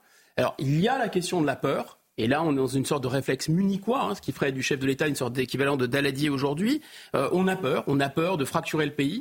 C'est vrai, si on soutient. Vous vous rendez compte, on a peur de, fracturer le pays si on, si on plaide pour l'unité et si on plaide contre l'antisémitisme. Et l'autre chose, bah, c'est que il y a quand même eu une élection qui a été faite hein, la dernière fois euh, grâce au ralliement des voix de LFI. Il ne faut pas l'oublier. On, va revenir très longuement euh, sur tout ça avec vous également, Arnaud Benedetti. Euh, avant de marquer une courte pause, je voudrais qu'on parte aux États-Unis. On va faire un, détour par les États-Unis où, là aussi les actes antisémites explosent et notamment dans les universités. On a noté une explosion de l'antisémitisme depuis le 7 octobre, plus 400%. Certains étudiants dans, certaines universités sont, littéralement pourchassés. Oui, des faits qui ne sont pas toujours euh, condamnés hein, par la direction au nom de la liberté euh, d'expression. La Maison-Blanche a même dû intervenir. Les détails de notre correspondante à New York, Elisabeth Guedel. Les agressions antisémites, qu'elles soient verbales ou physiques, ont plus que triplé à New York le mois dernier, a annoncé la police de la ville. À New York, où réside un quart des juifs des États-Unis, les manifestations sont quasi quotidiennes dans les rues et surtout dans les universités. La sécurité a été renforcée euh, sur les campus, notamment sur celui de la prestigieuse Université Columbia à Manhattan, depuis euh, l'agression d'un étudiant israélien il y a deux semaines et la découverte d'une croix gammée sur l'un des murs de l'établissement. Les incidents de ce genre se multiplient Colombia a également suspendu deux organisations étudiantes pro-palestiniennes. Les accusées Israël de génocide à Gaza.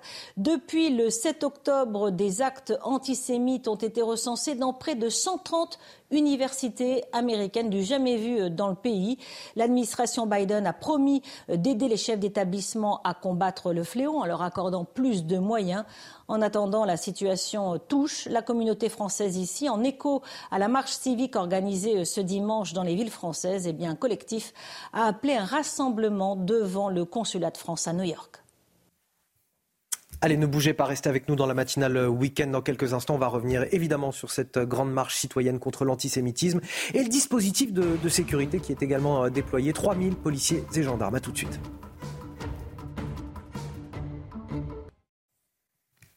Dimanche 12 novembre, bienvenue à ceux qui nous rejoignent dans la matinale euh, week-end pour évoquer évidemment cette marche citoyenne contre l'antisémitisme aujourd'hui à Paris. C'est donc à la une, départ 15h, des dizaines de milliers de manifestants attendus, la plupart des chefs euh, des partis politiques, des membres du gouvernement, deux anciens euh, chefs de l'État, un défi sécuritaire pour les 3000 policiers et gendarmes mobilisés.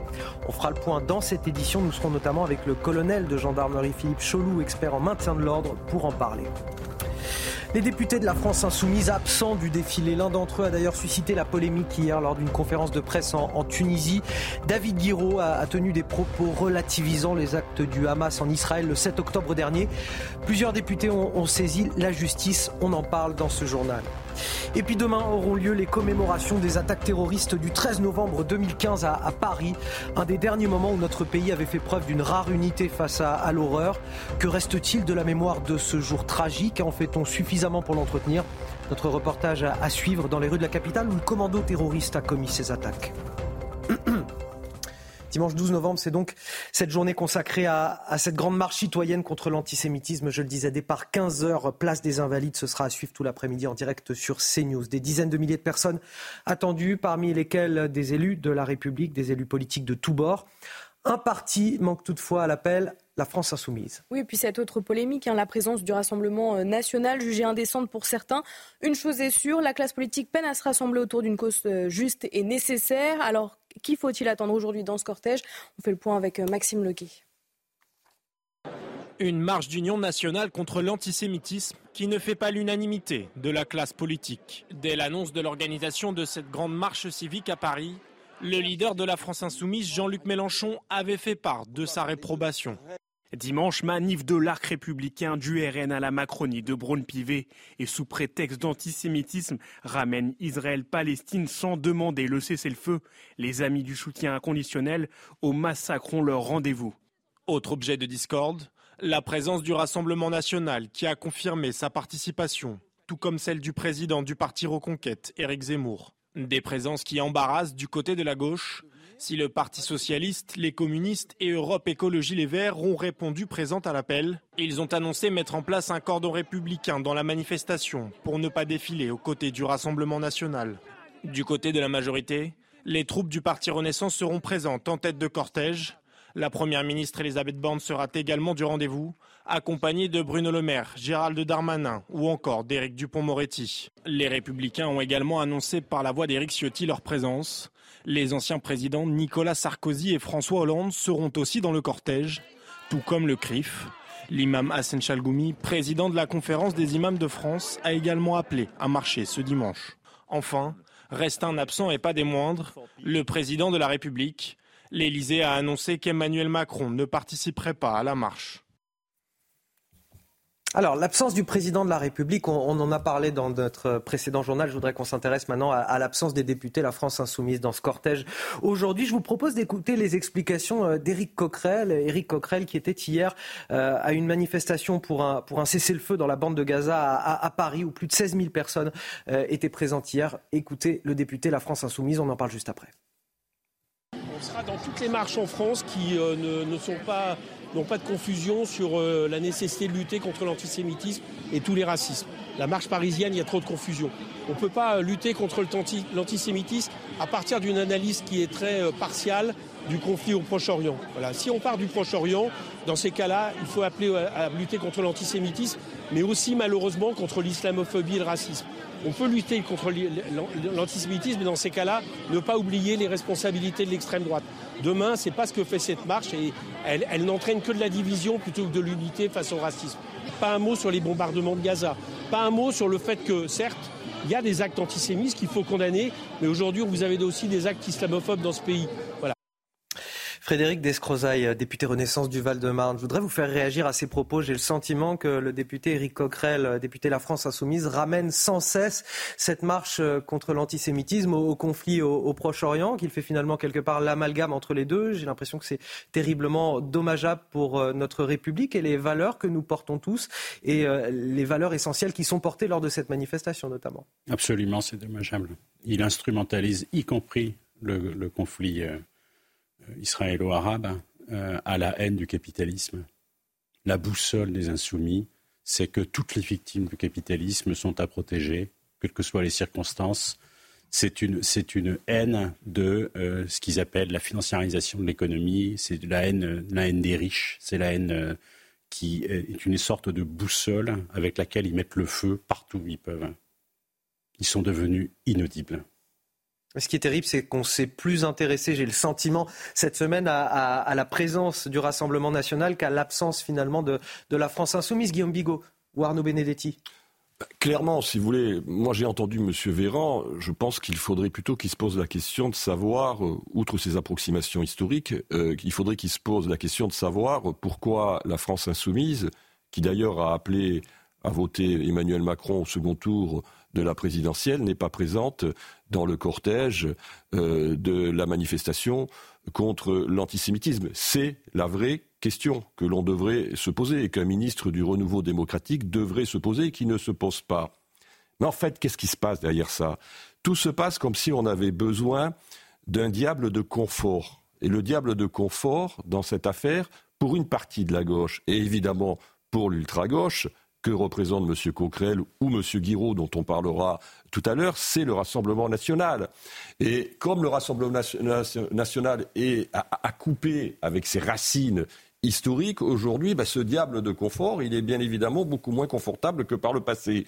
Et donc, on essaye de réactiver une figure antifasciste qui ne correspond pas à la réalité du pays et qui ne correspond pas à la réalité du pays telle que l'opinion publique nous le dit. Ah et je crois qu'aujourd'hui, finalement, les propos que vous tenez, monsieur le député, sont tout à fait révélateurs de ce changement de, j'allais dire, perception euh, de la réalité sociopolitique de ce pays et c'est ce qui fait défaut vraisemblablement à la fois dans bien évidemment les propos de M. Coquerel, mais qui ont leur logique politique, leur cohérence politique, ça on ne peut pas le nier, qui euh, eux, pour le coup, euh, sont totalement conformes à un logiciel historique et idéologique. Et puis évidemment, ce qui pose problème, ce sont les propos d'un certain nombre de la, de la, de la majorité présidentielle. Guillaume Bigot.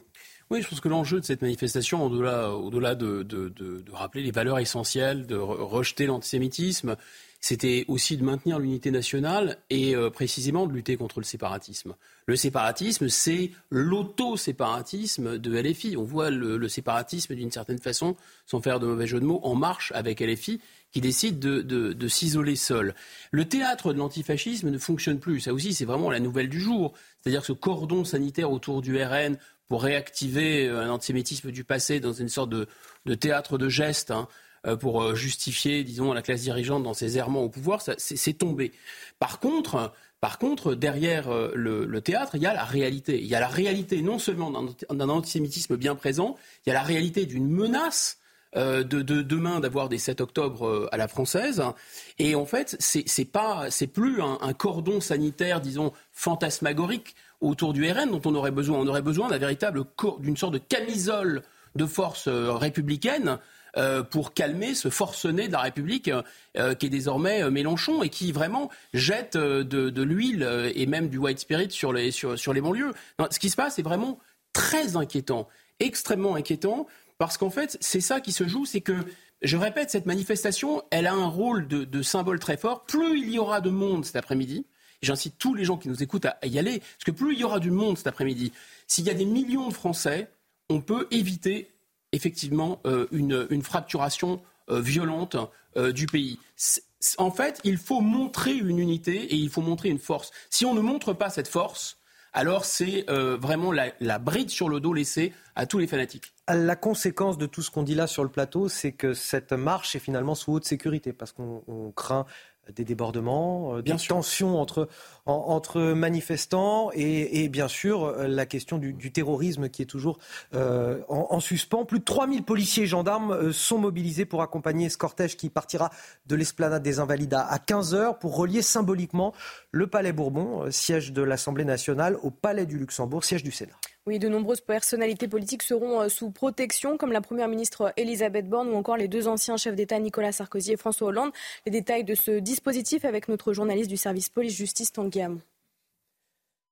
pas moins de 3000 policiers et gendarmes seront déployés pour assurer la sécurité de la marche contre l'antisémitisme. Des unités de CRS, de la BRI, des policiers en civil. Les services de renseignement seront eux aussi mis à contribution étant donné le risque terroriste actuel. Dans les airs, des drones seront utilisés et peut-être même des hélicoptères. L'objectif est d'éviter que les manifestants ne soient pris à partie ou attaqués par des groupes d'individus ou des personnes isolées. Le cortège sera donc entouré par ce vaste dispositif en amont, sur les côtés et en arrière. En plus de cela, une bulle de sécurité supplémentaire devrait être mise en place à l'intérieur du cortège pour surveiller les personnalités politiques et religieuses. Des fouilles et des contrôles d'identité devraient être mis en place. Le syndicat policier Alliance nous a indiqué que les effectifs seront là pour assurer la protection physique des personnalités face aux risques terroristes ou d'agression, mais aussi pour éviter que des actions de revendication politique ne les atteignent. Enfin, tout au long du trajet, les véhicules stationnés seront déplacés. Et pour parler de cet enjeu sécuritaire, nous sommes en direct avec le colonel de gendarmerie Philippe Cholou, spécialiste du maintien de l'ordre. Bonjour et merci euh, d'être avec nous euh, ce matin pour décrypter tout ça. Une première question que je voulais vous poser, quelles sont les, principales difficultés de ce parcours euh, Je pense par exemple au, point de départ, celui des Invalides, qui est un espace très ouvert.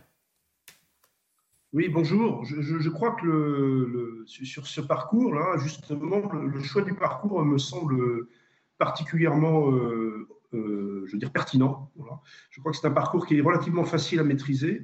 Alors, sur le point de départ, je pense que le, fait que ce soit élargi, justement, va permettre de, de contrôler les arrivées au départ. Et peut-être ça a été choisi pour regrouper euh, les blocs, puisqu'il va y avoir en fait pour les personnalités et pour un certain nombre de, de, personnes qui pourraient être ciblées euh, une logique d'encadrement rapproché. Donc au contraire, c'est un, bon point de départ pour, euh, mettre la, manifestation dans un bon ordre de marche, afin qu'elle puisse se dérouler en toute sécurité.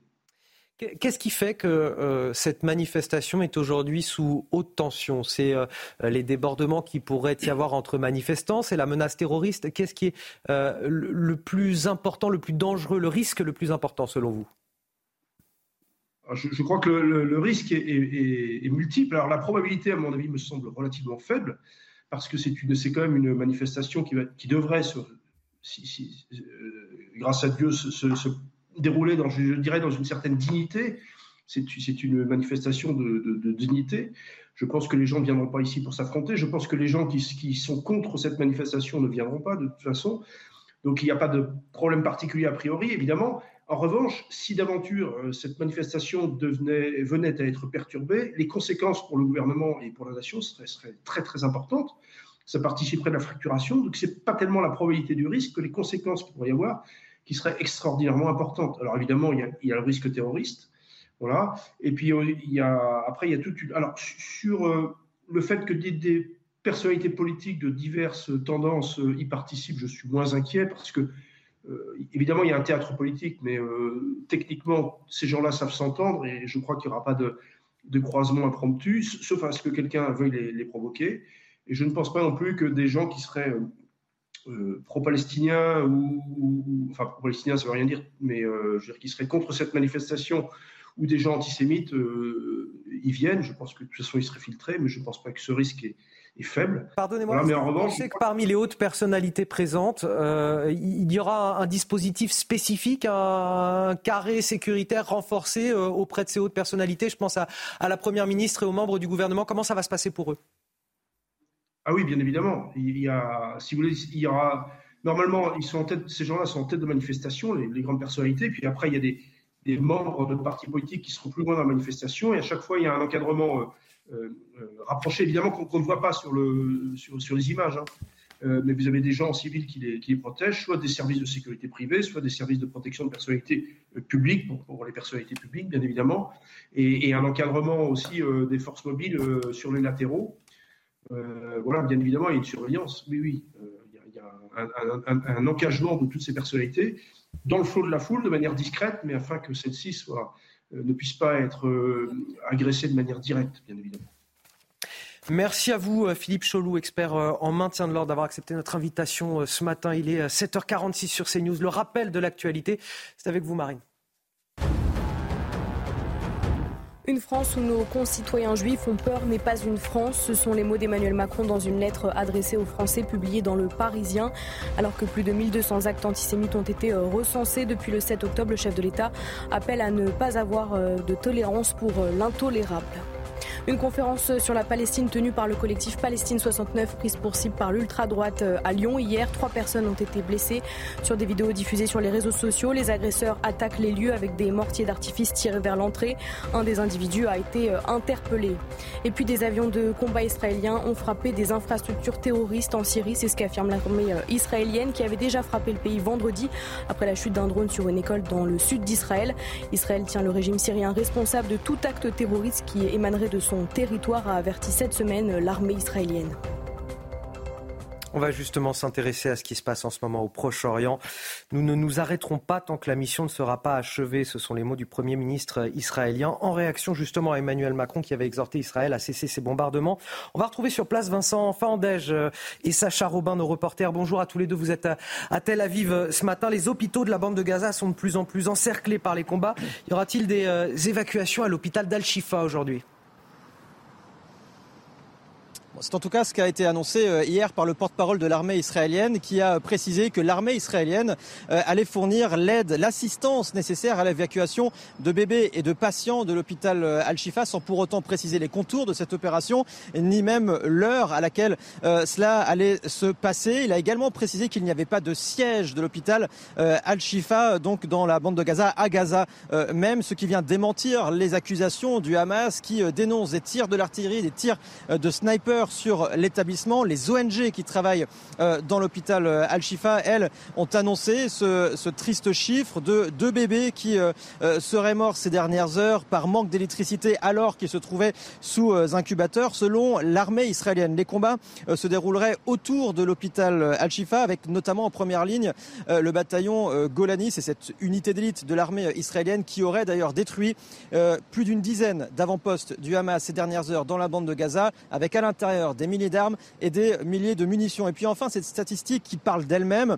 Depuis le début des combats, ça fait maintenant cinq, euh, cinq semaines que cela dure, il y a de moins en moins d'attaques de roquettes sur le territoire euh, israélien. Il y en a eu 383 la semaine dernière. Lors de la première semaine euh, de cette guerre, il y en avait eu 1749. Merci à vous, Vincent Fandège. Merci également à, Sacha Robin qui vous accompagne euh, derrière euh, la caméra. L'avertissement du ministre israélien de la Défense euh, au Hezbollah libanais, allié du Hamas palestinien, ce que nous pouvons faire à Gaza, nous pouvons aussi le faire à Beyrouth. On va en parler avec vous, Harold Iman. justement, est-ce qu'on peut craindre là, avec cette tension affichée en tout cas par le ministre israélien de la Défense, d'un front majeur, un deuxième front majeur aujourd'hui pour Israël au nord du pays? Le deuxième front existe déjà, mais il n'est pas majeur. mais on tire sans arrêt depuis euh, le Liban. Le Hezbollah tire sur le nord d'Israël et des éléments du Hamas ou affiliés qui sont dans, au Liban même, qui sont des Palestiniens, euh, attaquent par voie terrestre euh, depuis longtemps et engagent le combat et sont généralement tués. Et donc voici que depuis plusieurs jours. On attend le chef du Hezbollah, Hassan Nasrallah, va-t-il déclarer la guerre totale en euh, solidarité avec euh, le Hamas? Et il hésite et il hésite. Et le 3 novembre, il a évité de s'engager. Et hier, le 11 novembre, qui est le jour des martyrs hein, dans son calendrier à lui, il a également euh, évité. Il a dit ce que je fais, c'est un flou constructif et une ambiguïté stratégique, et donc euh, vous ne saurez jamais ce que je veux faire exactement, vous les Israéliens. Euh, et c'est une façon de répondre au ministre de la Défense israélien, Yoav Galant, qui a dit voilà, on pourra aller au Liban. Attention, le Hezbollah, nous pouvons refaire à Beyrouth ce que nous avons déjà fait à Gaza. Je pense qu'il exagère euh, de manière euh, significative parce que les Israéliens sont déjà allés à Beyrouth dans les années 80 et ils ont déjà eu une guerre avec le Hezbollah en 2006 et tout ceci est très négatif dans l'opinion israélienne. Il ne faut pas jouer avec ce genre de choses. Donc on a frappé Sidon. Euh, c'était assez profond dans le, territoire libanais, mais les Israéliens n'iront pas plus loin et Nasrallah a montré qu'il ne voulait pas aller plus loin. Merci Harold Iman. Les sports à présent. Retrouvez votre programme de choix avec Autosphère, premier distributeur automobile en France. On va parler des Jeux Olympiques marines. Oui, avec euh, eh bien, c'est euh, sa mise en garde de la, de la conférence de la lutte contre le dopage qui alerte sur les compléments alimentaires, souvent considérés par le grand public comme inoffensifs. Ils peuvent tout de même entraîner euh, des effets secondaires chez certains athlètes. Les explications de Mathis Lescan. Vous savez à quel point aujourd'hui le, sport doit être euh, exemplaire. Et donc un sport propre, c'est aussi un sport sans, euh, sans dopage. Voilà qui a le mérite d'être rappelé. À moins de 500 jours des Jeux de Paris, ce 22e colloque national pour un sport sans dopage revêt une importance encore plus particulière. Avec cette année, un accent mis sur la prévention à la prise de compléments alimentaires. C'est un sujet qui est à la fois national mais international. Tous les pays rencontrent le même problème. Les sportifs ont tendance à acheter des produits euh, sans vérifier la source, sans connaître la composition. Euh, et euh, certains d'entre eux sont, comportent le plus souvent des stéroïdes anabolisants ou des stimulants. Des stimulants qu'il faut savoir repérer sur les étiquettes des produits, même les plus anodins. Ce matin, on a eu l'exemple par un des experts qui nous mentionnait qu'il y a eu des contrôles positifs à cause d'une tisane minceur. Donc c'est vrai qu'au premier abord, en tant que sportif, on ne se dirait pas que c'est un, produit qui pourrait euh, être dopant et en tout cas nous amener à, à être contrôlés positifs. Des aliments méconnus et des athlètes devant déchiffrer scrupuleusement leur composition. Eux seuls seront responsables en cas de contrôle positif. Un parcours encore plus difficile pour les sportifs paralympiques sujets à des traitements médicaux. Le dopage, il n'est pas nécessairement délibéré. Ça va être la prise d'un médicament qui fait partie de la, pathologie de la, de la, personne en situation de handicap, mais on ne va pas se rendre compte finalement que ce médicament qu'on prend depuis tout petit dans le cadre de notre maladie, bah, quand on devient sportif de haut niveau, il est problématique et qu'il faut avoir une autorisation à utilisation thérapeutique. À l'orée des Jeux Olympiques 2024, c'est toute une nouvelle génération qui rêve de se hisser au sommet des podiums. Des jeunes athlètes découvrant l'excellence et faisant aussi leur premier pas dans le monde de l'antidopage. Mais c'est aussi euh, également important de les acculturer justement à, toutes euh, les, vous savez, la discipline qu'il faut avoir pour justement être présent sur, le, sur le, suivi de là où ils sont euh, chaque jour pour des contrôles inopinés.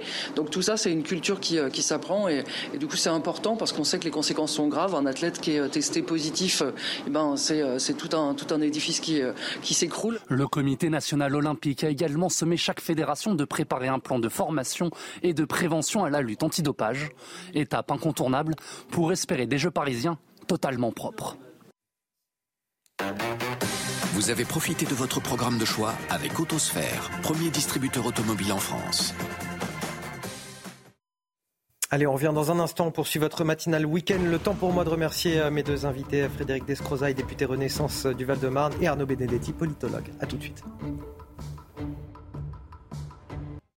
La météo avec Wurtmodif, spécialiste des vêtements de travail et chaussures de sécurité. Wurtmodif, sur vous tout le temps. La météo avec Mystérieux Repulpant, le sérum anti-âge global au venin de serpent par Garantia.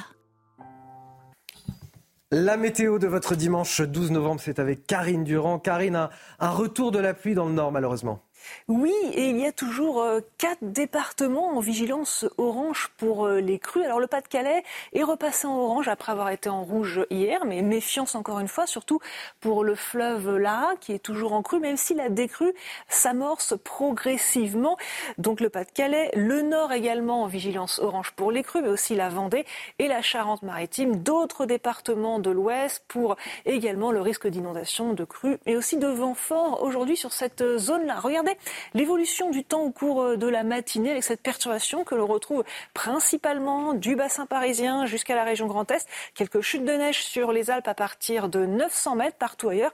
Une alternance de nuages, d'éclaircies, parfois de quelques averses et absolument partout en France, ce vent d'ouest qui continue à souffler. Au cours de l'après-midi, on retrouve cette perturbation et même une nouvelle salve pluvieuse par la Bretagne, la Normandie. Alors généralement, les pluies sont faibles, mais elles sont continues tout au long de la journée. La limite pluie-neige dans les Alpes s'élève jusqu'à 2000 mètres et avec le redout, attention au risque d'avalanche sur les Alpes du Nord. Sur le sud, de belles éclaircies, mais avec ce vent qui se renforce de plus en plus. La tramontane d'un côté, le vent d'ouest pour la Corse jusqu'à 120 km à l'heure. Les températures sont fraîches ce matin, à peine 2 degrés pour les Hauts-de-France du côté de Lille ou encore de Strasbourg, un maximum de 13 pour Bayonne. Au cours de l'après-midi, les températures remontent peu à peu, surtout sur la moitié nord. 15 degrés à Paris par exemple, 9 c'est le minimal, c'est le minimum du côté euh, de Strasbourg et jusqu'à 22 pour le maximum à Perpignan ou encore à Bastia. C'était la météo avec Mystérieux Repulpant, le sérum anti-âge global au venin de serpent par Garantia. C'était la météo avec Wurtmodif, spécialiste des vêtements de travail et chaussures de sécurité. Wurtmodif, sur vous tout le temps. Et bienvenue dans votre matinale week-end sur CNews. Bon réveil à ceux qui nous rejoignent. Encore une heure de décryptage de l'actualité avec tous mes invités.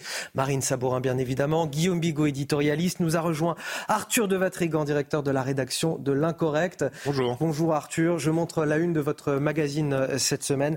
Euh, l'histoire falsifiée, les historiens euh, ripostent. Un, un, magazine à retrouver évidemment chez vos marchands de journaux. À vos côtés ce matin, Caroline Adam. Bonjour. Bonjour. Merci de nous accompagner. Vous êtes député Renaissance de Paris. Et puis Thomas Bonnet journaliste politique CNews. Voici les titres de votre journal.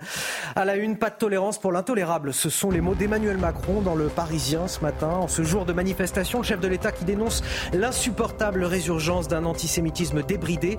Il ne participera pas à la marche citoyenne cet après-midi, mais il lance un appel à l'unité de la France. Les détails avec Mathilde Ibanez dès le début de ce journal. Décryptage également avec Thomas Bonnet sur ce plateau. Un appel à, l'unité qui n'est pas valable pour tous. Hein. Si l'on en croit le porte-parole du gouvernement Olivier Véran, selon lui, la participation du RN à cette manifestation contre l'antisémitisme relève de l'indécence pour un parti créé par les héritiers de Vichy. Cela pose évidemment plusieurs questions. L'important est-il ce qui est ou ce qui a été? Ne faut-il pas simplement chercher l'unité du pays autour de valeurs communes? On en parle avec mes invités sur ce plateau. Et puis ne ratez pas l'édito de Guillaume Bigot. Les dirigeants euh, des pays euh, arabes et musulmans ont condamné les actions euh, des forces israéliennes à, Gaza. Le président iranien Ebrahim Raisi rencontrera le, le dirigeant saoudien, une rencontre particulièrement importante. On en parle dans l'édito de 8h15 signé Guillaume Bigot. Une France où nos concitoyens juifs ont peur n'est pas la France. Ce sont les mots d'Emmanuel Macron dans une lettre adressée aux Français publiée dans le Parisien. Aujourd'hui en France, le président de la République qui ne participera pas à cette marche citoyenne organisée cet après-midi, si ce n'est par le cœur et par la pensée. Oui, alors que plus de 1200 actes antisémites ont été euh, recensés depuis le 7 octobre, le chef de l'État appelle à ne pas avoir de tolérance pour l'intolérable. Mathilde Ibanez, que retenir de cette lettre? Eh bien, écoutez, une France où nos concitoyens juifs ont peur n'est pas la France. C'est la déclaration majeure de cette lettre du président publiée ce matin par nos confrères du Parisien. À quelques heures de la grande marche civique contre l'antisémitisme, Emmanuel Macron a voulu rappeler l'importance de l'unité. Le dessein des terroristes est de créer partout des clivages. Nous ne tomberons pas dans ce piège. Nous sommes la nation de l'universelle, une unité mise à mal depuis les attaques du Hamas en Israël le 7 octobre dernier et face à la montée de l'antisémitisme. En un mois, plus d'un millier d'actes antisémites ont été commis sur notre sol, trois fois plus d'actes de haine contre nos compatriotes juifs en quelques semaines que pendant toute l'année Face à cette explosion de ces violences contre les juifs, le président veut rappeler euh, la force de la loi et réaffirmer sa position, la position de la France aux côtés euh, d'Israël, mais également du peuple palestinien. Nous voulons juste la justice, la paix et la sécurité pour le peuple d'Israël, pour le peuple palestinien et pour les États de la région. Nous voulons l'unité des Français. Ce besoin d'unité qu'il martèle tout au long de sa lettre, le président espère en tout cas la voir dans la rue. Je vois donc comme un motif d'espérance les marches qui sont organisées pour la République, contre l'antisémitisme, pour la libération des otages, mais aussi pour la paix. Merci à vous euh, Mathilde. Thomas Bonnet, euh, on en parle également avec vous. On attendait cette euh, prise de parole du, chef de l'État. Ça s'est fait finalement sous forme de, de lettres aux Parisiens aujourd'hui en France. Oui, chaque mot a été euh, pesé. La version définitive de cette lettre a été euh, actée à la fin euh, de l'après-midi ce samedi. Preuve de la prudence, une nouvelle fois, du chef de l'État sur cette question. Un appel à l'unité sans ambiguïté de la part du président de la République. Mais ce que l'on peut dire, c'est que c'est un vœu pieux parce que la division est déjà là et l'absence du président de la République à la marche cet après-midi en témoigne tristement. Les querelles politiciennes ont pris le dessus. Et d'ailleurs, l'exécutif aussi pratique euh, la politique politicienne. Je vous rappelle les propos d'Olivier Véran, le porte-parole du gouvernement cette semaine, qui disait que le Rassemblement national n'avait pas sa place lors de cette euh, marche. On voit sur la séquence du week-end de la part du chef de l'État, que ce soit dans son entretien à la BBC et dans cette lettre diffusée ce week-end par le Parisien, une nouvelle fois un exercice de funambulisme de la part d'Emmanuel Macron, ce qu'on avait déjà pu constater d'ailleurs lors de son déplacement au Proche-Orient, lorsqu'il s'était rendu à la fois en Israël, en Jordanie ou encore en Égypte, un entretien à la BBC dont il a été, qui a été assez mal perçu d'ailleurs euh, en Israël, et vous en avez parlé euh, déjà ce matin. Ce sont peut-être les limites de cette diplomatie avec les yeux rivés sur euh, la situation intérieure. Emmanuel Macron veut être le président de tous les Français, mais qui serait froissé aujourd'hui qu'il défende la lutte contre l'antisémitisme et la libération des otages? Je vous rappelle que ce sont les mots d'ordre de sa marche de cet après-midi finalement, peut-être malgré lui, il entretient une certaine confusion sur le réel but de cette marche. Et certains, on l'a entendu d'ailleurs dans le micro-trottoir ce matin, disaient que c'était une marche pro ou anti-israélienne. Il y a donc peut-être confusion euh, de la part des Français, confusion alimentée peut-être aussi par les déclarations du chef de l'État. Peut-être que sa réelle, la réelle raison de son absence à cette marche est peut-être euh, diplomatique, pour ne pas froisser un interlocuteur, par exemple au Qatar. Ça se comprendrait, mais alors ça implique des résultats. Merci euh, Thomas Bonnet. Caroline Yadan, euh, députée euh, Renaissance, vous, vous avez compris le positionnement d'Emmanuel Macron. On a le sentiment qu'il louvoie entre les polémiques et que c'est compliqué pour lui de se positionner clairement. Est-ce que vous déplorez aussi son absence aujourd'hui dans le cortège? À titre personnel, très clairement, oui. Je déplore son absence. J'aurais bien voulu qu'il soit présent aux côtés des citoyens français. Euh, il a peut-être aussi des raisons qu'on ignore, mais en tout état de cause, bon, j'ai lu l'article du Parisien. Les mots sont choisis, les mots sont forts, les mots sont d'ailleurs bien choisis. Mais euh, ce que je regrette, c'est la polémique autour de cette, manifestation, la polémique qui devient en fait une polémique politique. Est-ce qu'on doit ou non euh, manifester aux côtés euh, du Rassemblement national? Je crois vraiment qu'il s'agit en l'espèce d'une manifestation d'abord et avant tout citoyenne, c'est-à-dire que les Français qui sont outrés par ce qui est en train de se passer euh, en termes de euh, résurgence de la bête immonde, eh bien, doivent euh, dire qu'ils ne l'acceptent pas. Et ce sont tous les Français qui doivent descendre dans la rue, y compris pour, bien sûr, la libération des otages, comme on l'a indiqué. Il n'est pas envisageable euh, que ces otages restent encore euh, euh, longtemps aux mains de ces terroristes barbares du Hamas. Donc je crois que lorsque le président appelle par écrit à l'unité et surtout à la justice, eh bien, c'est aussi pour ça qu'on doit, qu'on doit défiler. Vous parlez de la barbarie terroriste du Hamas, Emmanuel Macron qui rappelle encore une fois le droit d'Israël à se défendre, mais qui tient d'autres propos auprès de la BBC. Là aussi, ça vous a surpris ou pas? Euh, moi, je pense qu'il faut impérativement poser des mots et des mots justes sur ce qui est en train de se passer et sur le fait que. Euh, ben, Mais dit tout là, Emmanuel Macron, c'est ça le problème. Le, Hamas aujourd'hui, qu'on dise que. Euh, que le Hamas tient sa population en otage. Je pense que c'est la phrase clé euh, le fait que le Hamas empêche sa population de fuir, alors même que des tracts sont largués avant euh, les euh, bombardements par, par l'armée israélienne.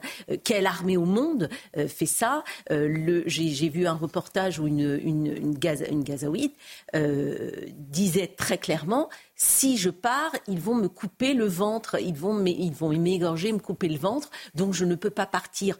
Il faut dénoncer encore et toujours le fait que les bases de lancement soient à côté des hôpitaux, à proximité euh, des écoles, euh, et le fait que l'argent aussi, parce que ça, c'est un, c'est un vrai, une, vraie problématique. Mais vous avez le sentiment qu'Emmanuel Macron a conscience de tout ça? C'est ça ma question. Est-ce que parce moi, il, reconnaît à Israël le droit de se défendre et d'un côté et de l'autre côté il dit il faut un cessez-le-feu absolument. Donc euh.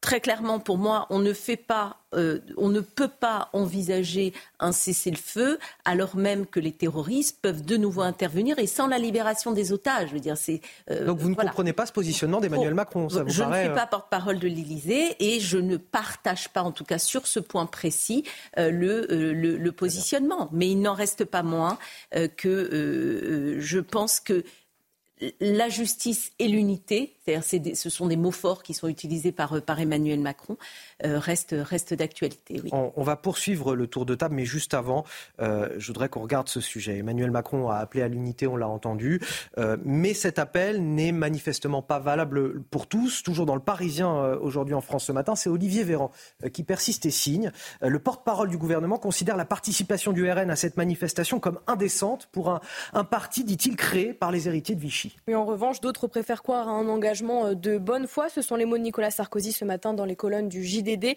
qui apporte un soutien inattendu à la participation du Rassemblement national. Retour sur cette polémique avec Mathilde Ibanez et Dounia Tengour.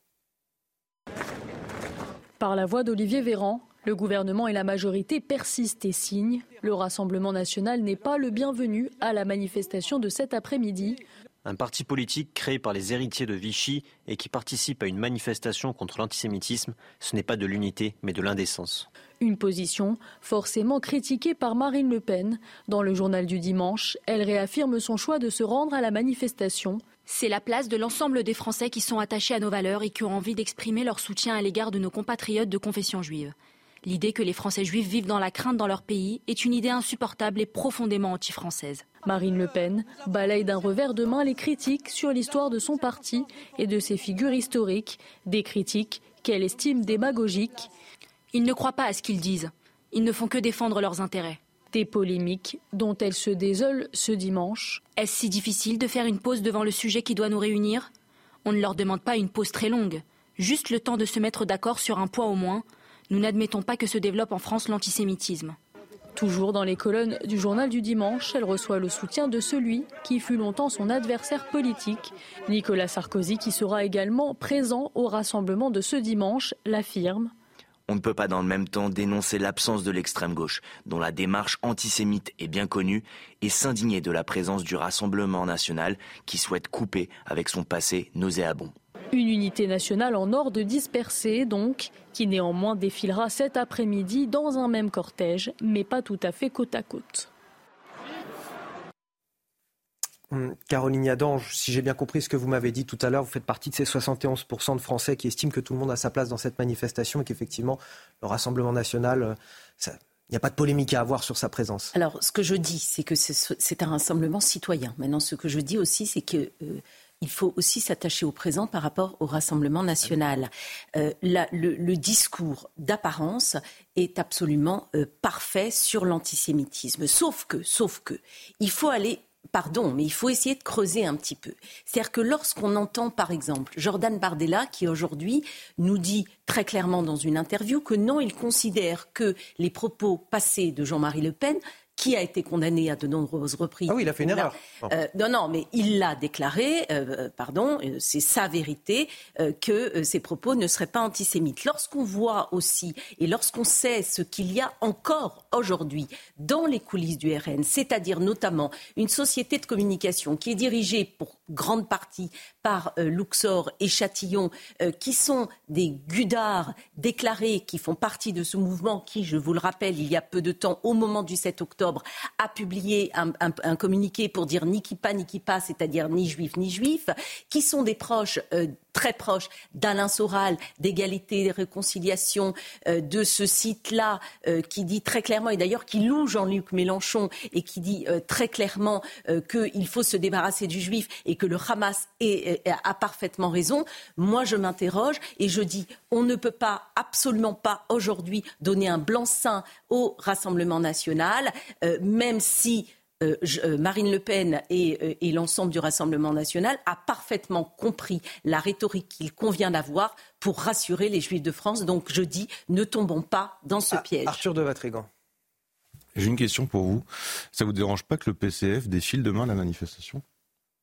Mais de la même manière, euh, je dis qu'il s'agit d'un rassemblement citoyen. Vous savez, j'ai été la première à m'ériger contre le dépôt de la PPR euh, apartheid parce que ce genre de rhétorique encore évidemment euh, participe aux manifestations antisémites dans ce pays. Donc je les combats, je les combats dans leurs idées, mais je dis demain plus nous serons nombreux à manifester contre l'antisémitisme et évidemment, euh, mieux ce sera. Mais ça ne vous dérange pas non plus que les deux tiers des responsables politiques qui manifestent demain sont les deux tiers des responsables politiques qui ont fait venir aujourd'hui les coupables de l'antisémitisme?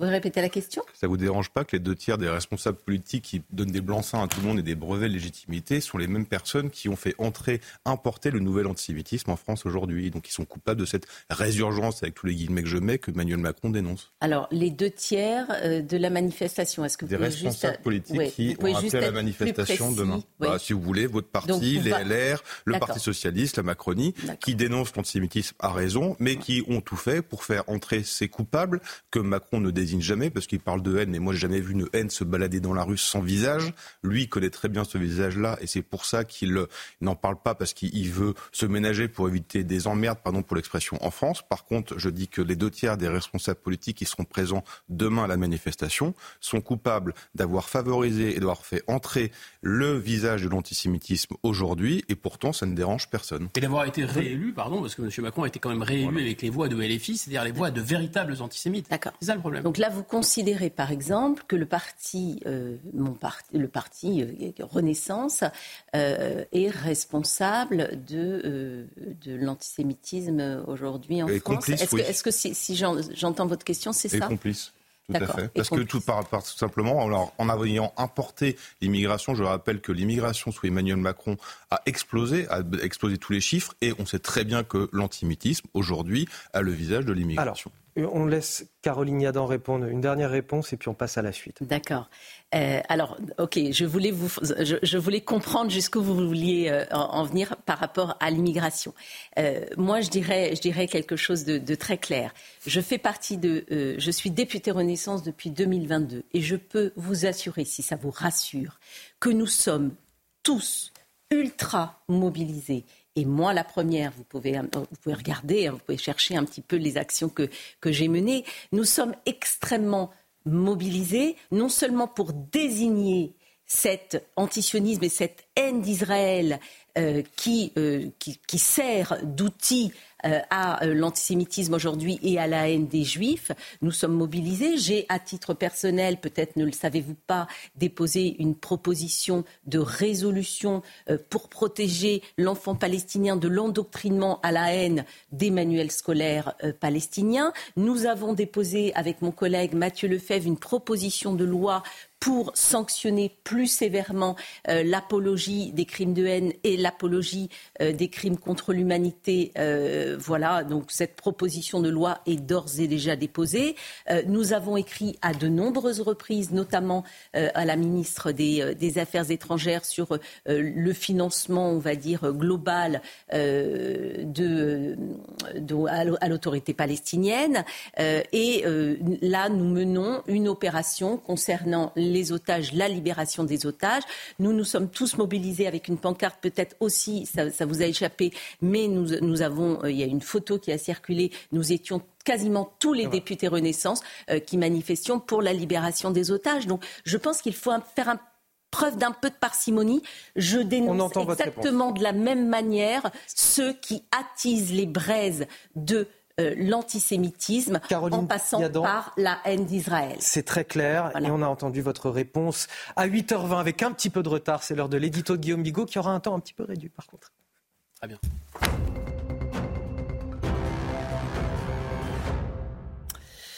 Avec vous, Guillaume, on va évidemment parler de la situation euh, au Proche-Orient et, cette rencontre entre le, le président iranien Ebrahim Raisi et le dirigeant saoudien. Est-ce qu'elle est importante, cette rencontre?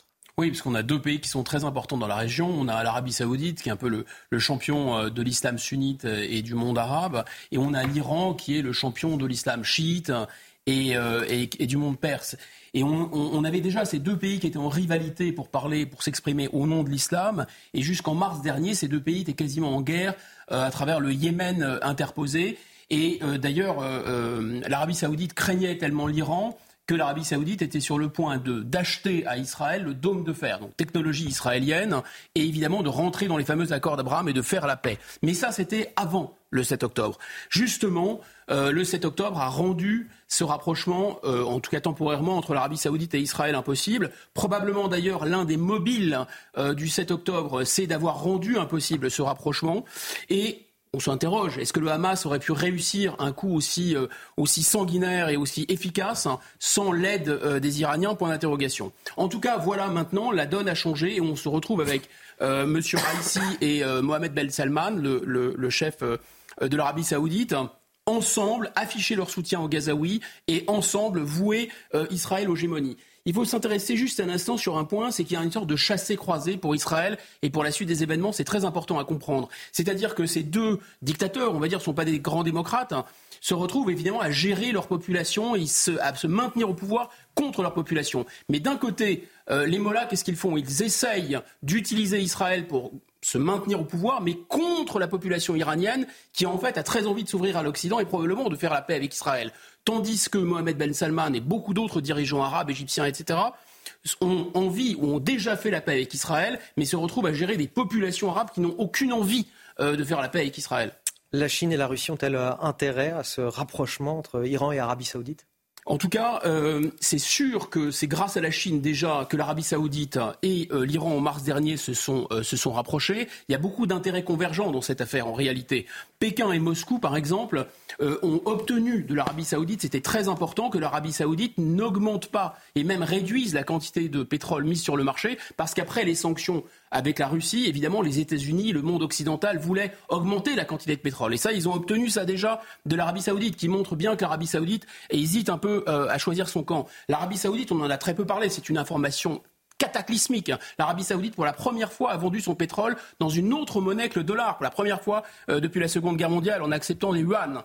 Et aussi, il faut, il faut, dire que ces, pays ont des intérêts convergents. L'Iran et, la Russie sont sous sanctions. Et donc l'Iran et la Russie ont aussi besoin de fournisseurs euh, et de débouchés. Voilà. Ce qu'on peut dire, c'est que grosso modo, le front anti-hégémonie américaine est en train de s'élargir. Et évidemment, ces pays voudraient rallier l'Arabie saoudite à leur cause. L'Arabie saoudite, en tout cas, ils peuvent déjà compter sur, leur sur sa neutralité bienveillante. Enfin, il faut bien se comprendre qu'il y a cette ligne de faille, en fait, euh, contre l'Occident qui part, disons, de, Gawa, de, de, Gaza, excusez-moi, donc de la Méditerranée, qui va jusqu'en mer de Chine à Taïwan, et qui passe, en fait, par euh, l'Ukraine, par, par la mer Noire, par le Donbass. Et on a un mécanisme de poupée russe dans ces gens qui veulent déstabiliser l'Amérique. C'est-à-dire que la Chine manipule la Russie, la Russie manipule l'Iran, l'Iran manipule le Hezbollah et manipule le Hamas. Chacun manipule l'autre, si vous voulez, pour obtenir ce même résultat qui est de, qui est de secouer l'hégémonie américaine. Et très rapidement, quels sont les risques pour le monde occidental? Alors, plusieurs risques. D'abord, un risque d'image, on le voit, hein, évidemment, avec ces, avec ces images. Soyons pas naïfs, il y a des fermatrolles russes qui multiplient euh, et qui diffusent ces images. Il y a le réseau TikTok euh, tenu par les Chinois où on a spécialement des images particulièrement horrible euh, de la situation, enfin, des effets des bombardements euh, à Gaza. On a un risque économique parce que si on additionne, si vous voulez, la Russie, l'Iran et l'Arabie Saoudite et que ces pays se mettent d'accord pour créer un choc pétrolier, bah, je pense que les chocs pétroliers des années 70 nous paraîtront comme d'aimables plaisanteries en comparaison. Il y a même, à mon avis, un risque militaro-terroriste. Bien sûr, ni le Hezbollah, ni l'Iran, ni la Chine, ni la Russie vont se risquer à attaquer directement euh, la flotte de guerre américaine qui s'est positionnée devant Israël. En revanche, un risque terroriste est très important parce que d'abord, euh, tous ces pays vraiment ont des raisons d'en vouloir aux États-Unis. Pensons à la, Russie. La Russie, chaque jour qui passe, il y a une centaine de soldats russes qui meurent tués par des armes américaines. Et donc l'idée, c'est très tentant, si vous voulez, de monter une opération kamikaze, comme l'avait déjà fait Al-Qaïda le 12 octobre 2000, euh, en, abîmant avec un, bateau chargé d'explosifs kamikaze, en abîmant l'USS Cole. Donc là, il y a un véritable risque d'exposition de la fragilité de l'hégémonie américaine. Et le risque, à mon avis, idéologique et religieux, c'est que l'islam sunnite et l'islam euh, chiite sont en train de se rapprocher. C'était l'édito de Guillaume Bigot. On marque une courte pause. On revient tout de suite dans la matinale week-end. donc on va tous. 8h32 de retour dans votre matinale week-end, dernière ligne droite pour faire le décryptage de l'info avec tous mes invités sur ce plateau. Voici tout de suite les titres de votre journal. À la une, la grande marche citoyenne contre l'antisémitisme aujourd'hui à Paris. Départ 15h, des dizaines de milliers de manifestants attendus, la plupart des chefs des partis politiques, des membres du gouvernement, deux anciens chefs de l'État également, un défi sécuritaire pour les 3000 policiers et gendarmes mobilisés. On fera le point dans cette édition. Nous serons avec euh, Rudy Mana, porte-parole du syndicat de police Alliance, pour en parler. Les députés de la France insoumise absents du défilé, l'un d'entre eux a d'ailleurs suscité la polémique hier lors d'une conférence de presse en Tunisie. David Guiraud a tenu des propos relativisant les actes du Hamas en Israël le 7 octobre dernier. Plusieurs députés ont saisi la justice. Et puis demain auront lieu les commémorations des attaques terroristes du 13 novembre 2015 à Paris. Un des derniers moments où notre pays avait fait preuve d'une rare unité face à, l'horreur. Que reste-t-il de la mémoire de ce jour tragique? En fait-on suffisamment pour l'entretenir? Notre reportage à suivre dans les rues de la capitale où le commando terroriste a commis ses attaques. Dimanche 12 novembre, journée évidemment consacrée à cette marche citoyenne contre l'antisémitisme. Départ à 15h, place des Invalides. Ce sera suivi euh, tout l'après-midi par euh, nos reporters CNews. Édition spéciale avec nos euh, experts en plateau pour décrypter tout cela. Des dizaines de milliers de personnes attendues sur ce trajet, vous le voyez, parmi lesquelles des élus politiques de tous bords. Un parti manque toutefois à l'appel, c'est la France insoumise. Oui, puis cette autre polémique, hein, la présence du Rassemblement national jugée indécente. Pour certains, la classe politique peine à se rassembler autour d'une cause nécessaire. Alors qui faut-il s'attendre aujourd'hui dans le cortège On fait le point avec euh, Maxime Leguet. Une marche d'union nationale contre l'antisémitisme qui ne fait pas l'unanimité de la classe politique. Dès l'annonce de l'organisation de cette grande marche civique à Paris, le leader de la France insoumise, Jean-Luc Mélenchon, avait fait part de sa réprobation. Dimanche, manif de l'arc républicain du RN à la Macronie de Braun-Pivet et sous prétexte d'antisémitisme ramène Israël-Palestine sans demander le cessez-le-feu. Les amis du soutien inconditionnel au massacront leur rendez-vous. Autre objet de discorde, la présence du Rassemblement national qui a confirmé sa participation, tout comme celle du président du parti Reconquête, Éric Zemmour. Des présences qui embarrassent du côté de la gauche si le Parti socialiste, les communistes et Europe Écologie Les Verts ont répondu présents à l'appel, ils ont annoncé mettre en place un cordon républicain dans la manifestation pour ne pas défiler aux côtés du Rassemblement national. Du côté de la majorité, les troupes du Parti Renaissance seront présentes en tête de cortège. La Première ministre Elisabeth Borne sera également du rendez-vous, accompagnée de Bruno Le Maire, Gérald Darmanin ou encore d'Éric Dupont-Moretti. Les Républicains ont également annoncé par la voix d'Éric Ciotti leur présence. Les anciens présidents Nicolas Sarkozy et François Hollande seront aussi dans le cortège, tout comme le CRIF. L'imam Hassan Chalgoumi, président de la conférence des imams de France, a également appelé à marcher ce dimanche. Enfin, reste un absent et pas des moindres, le président de la République. L'Élysée a annoncé qu'Emmanuel Macron ne participerait pas à la marche. Et quel défi pour les 3000 euh, policiers et gendarmes mobilisés. On en parle tout de suite avec euh, Rudy Mana. Bonjour, vous êtes euh, porte-parole du syndicat de police Alliance. Merci d'être avec nous ce matin. comment on assure la sécurité d'un tel événement? Quelles sont les, principales difficultés du parcours? Je pense notamment au, départ du côté de la place des Invalides, une place très ouverte. Bonjour à vous. Oui, vous avez bien identifié la difficulté de la tâche des forces de l'ordre cet après-midi. C'est pour ça d'ailleurs que nous, sommes, nous serons 3000 à Paris. Et puis il faut aussi penser de tous les autres rassemblements qui auront lieu en province et qui, et qui mobiliseront également beaucoup de policiers. Effectivement, euh, le départ de cette manifestation va être extrêmement difficile. Alors il y aura des contrôles euh, un petit peu partout en amont.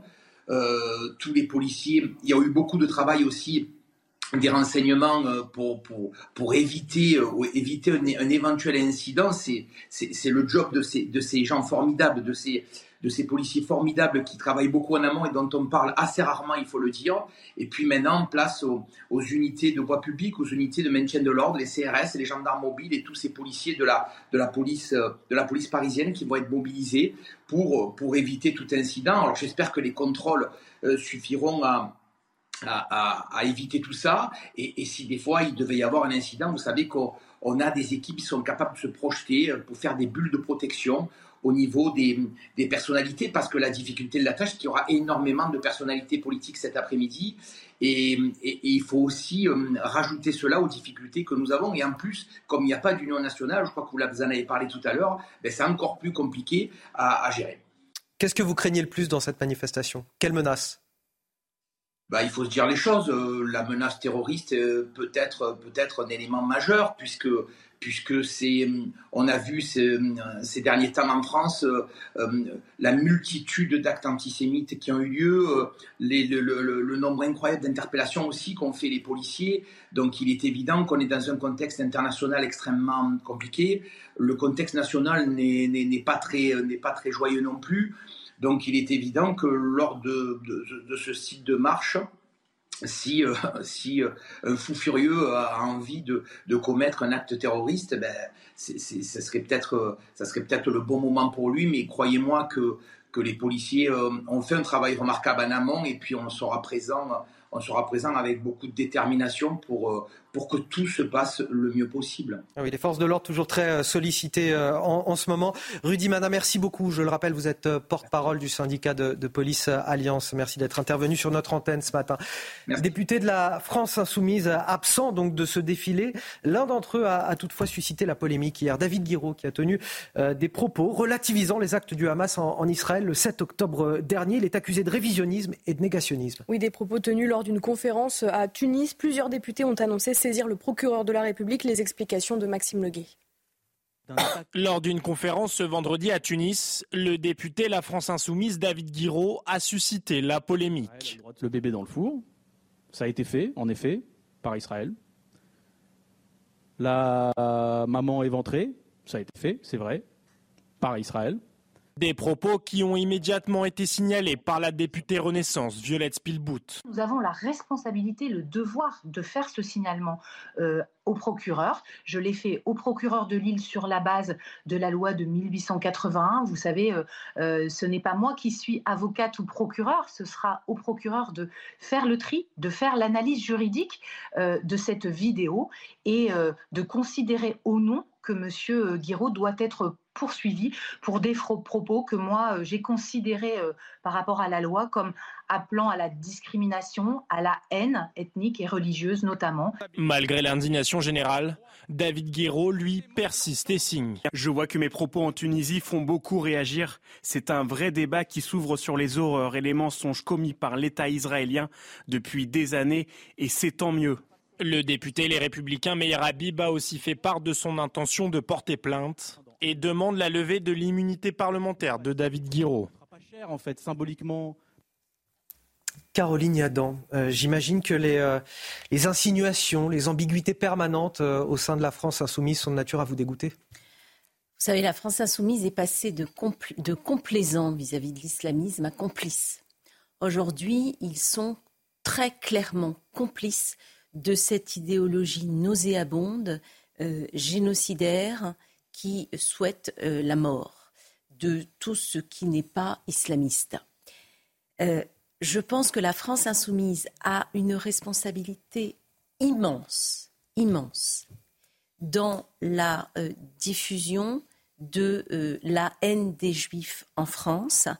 Et vous savez, quand on ose, quand on ose euh, estimer qu'un terroriste qui va à 6h30 du matin dans un kibbutz qui euh, milite pour la paix, et quand ce terroriste prend un enfant, un bébé dans un berceau et lui coupe la tête. Vous savez, j'ai été en Israël et les militaires, il y a un militaire qui était sur place et qui nous a dit j'ai tenu dans ma main, dans mes bras, excusez-moi, un nourrisson sans tête. Et lorsque ces gens-là, qui ont une responsabilité politique, osent, osent nous dire qu'il ne s'agit pas d'un mouvement terroriste, mais de résistants, je pense qu'on a touché le fond de l'abjection, de l'abjection politique, mais de l'abjection humaine. Ces gens-là sont aujourd'hui les rebuts de la République. Arthur de Vatrigan. Vous savez, on convoque beaucoup l'histoire, on parle de la collaboration, tout ça. Il y a une nouveauté avec la France insoumise, c'est qu'ils n'attendent même pas la victoire de l'ennemi, c'est-à-dire l'islamiste, pour collaborer. C'est peut-être ça ce qui est le plus dégueulasse.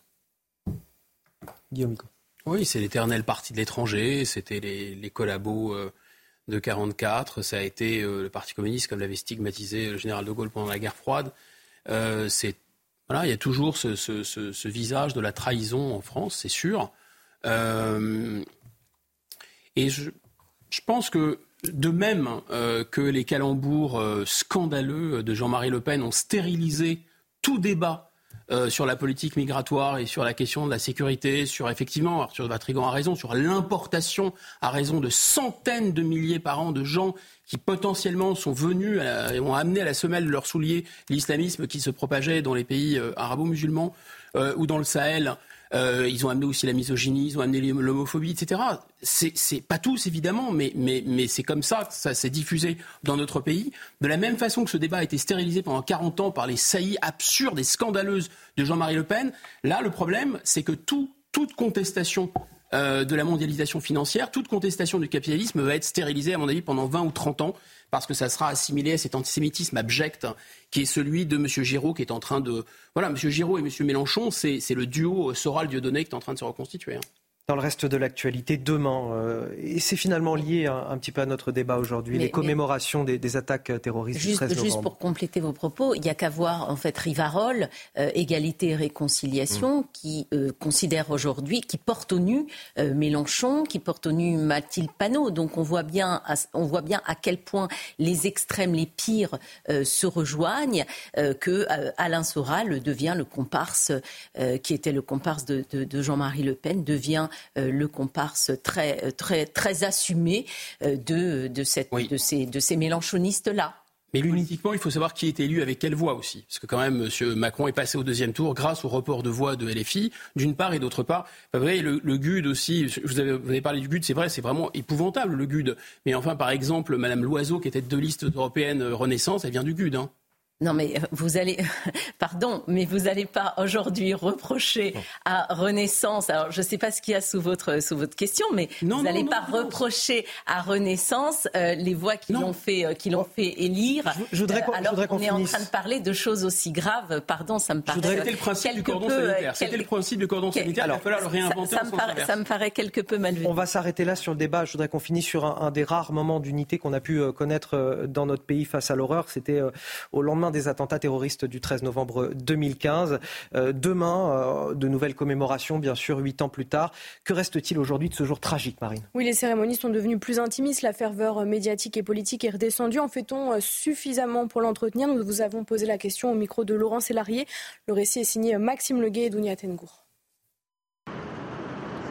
Une place de la République remplie de fleurs et de bougies, c'était il y a huit ans Aujourd'hui, que reste-t-il du souvenir des attentats du 13 novembre? Une plaque commémorative et des souvenirs douloureux bah, J'étais au Stade de France euh, le 13 novembre, du coup euh, forcément toute cette journée elle était un peu importante pour moi, ça m'a choqué. Et le fait de passer au Bataclan, même si j'y passe rarement, euh, bah, ça me fait penser à la chance que j'ai bah, d'être là et à toutes les victimes malheureuses de, cette nuit-là. On ne peut pas oublier ce qui s'est passé ici, va forcément y penser et tout. Huit ans après les attaques terroristes qui ont fait 130 morts et plus de 400 blessés, les Parisiens n'oublient rien. Donc il ne faut pas oublier, bien sûr, et c'est pour ça qu'on a posé une plaque ici et puis une commémoration dans le square là-bas, bien sûr, et c'est très important. Mais j'ai toujours dit aussi que cette salle ne devait pas devenir un musée, mais elle devait continuer à vivre.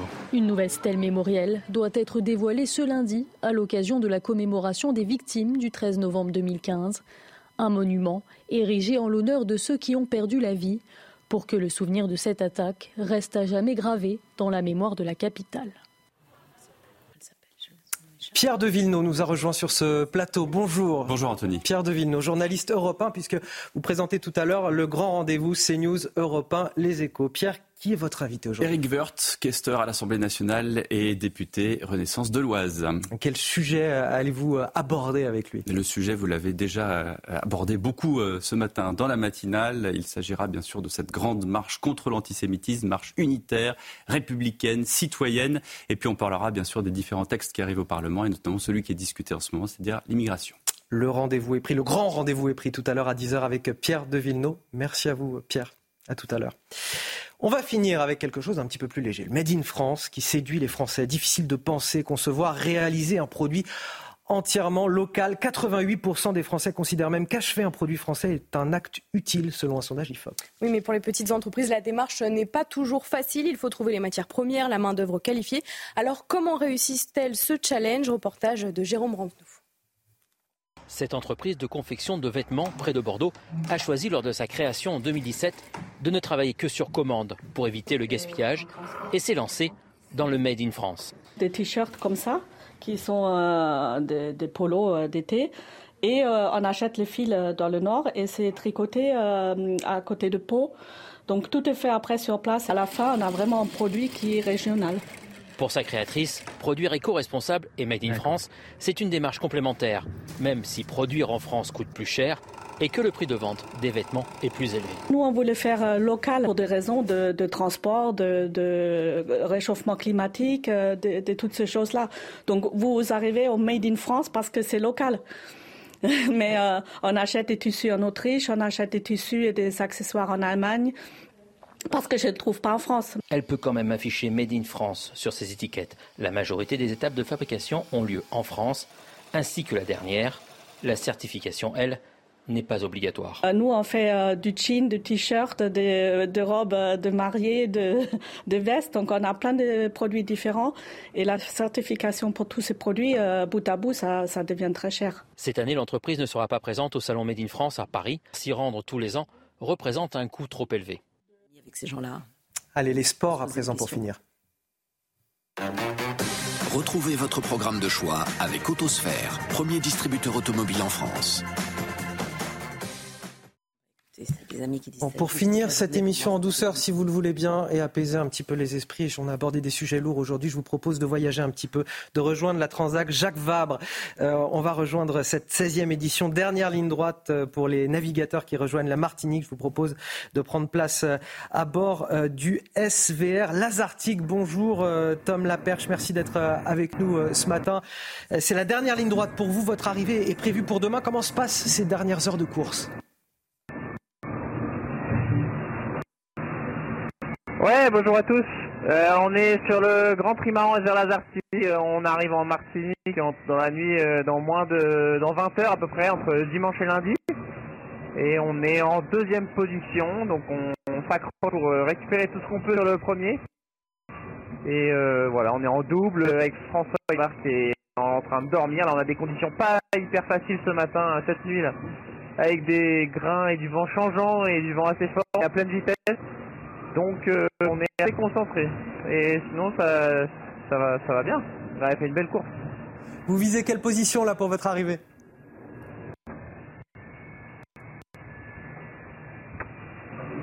Bah, Pour l'instant, on est deuxième, donc on vise toujours, la, toujours dans un coin de la tête la première place. Mais c'est vrai que c'est pas évident. Il va falloir des. Là, on a un peu de, de retard, donc il peut se passer encore plein de choses tant que la ligne pas franchie. On, y croit et c'est une opportunité, on la saisit. Merci à vous, euh, Tom Laperche. On vous souhaite euh, plein de courage pour euh, cette dernière ligne droite. Merci d'avoir témoigné sur notre antenne ce matin. Et à demain, peut-être, pour les, les résultats. Merci à vous. Vous avez profité de votre programme de choix avec Autosphère, premier distributeur automobile en France. On arrive à la fin de cette euh, matinale. Le temps pour moi de remercier euh, mes invités. Euh, Guillaume Bigot, Harold Iman pour l'actualité internationale, la députée Renaissance Caroline Yadan, merci infiniment. Et Arthur de Vatrigan, directeur de la rédaction de L'Incorrect. Vous restez avec nous sur CNews dans un instant. L'heure des pros avec Elliot Deval.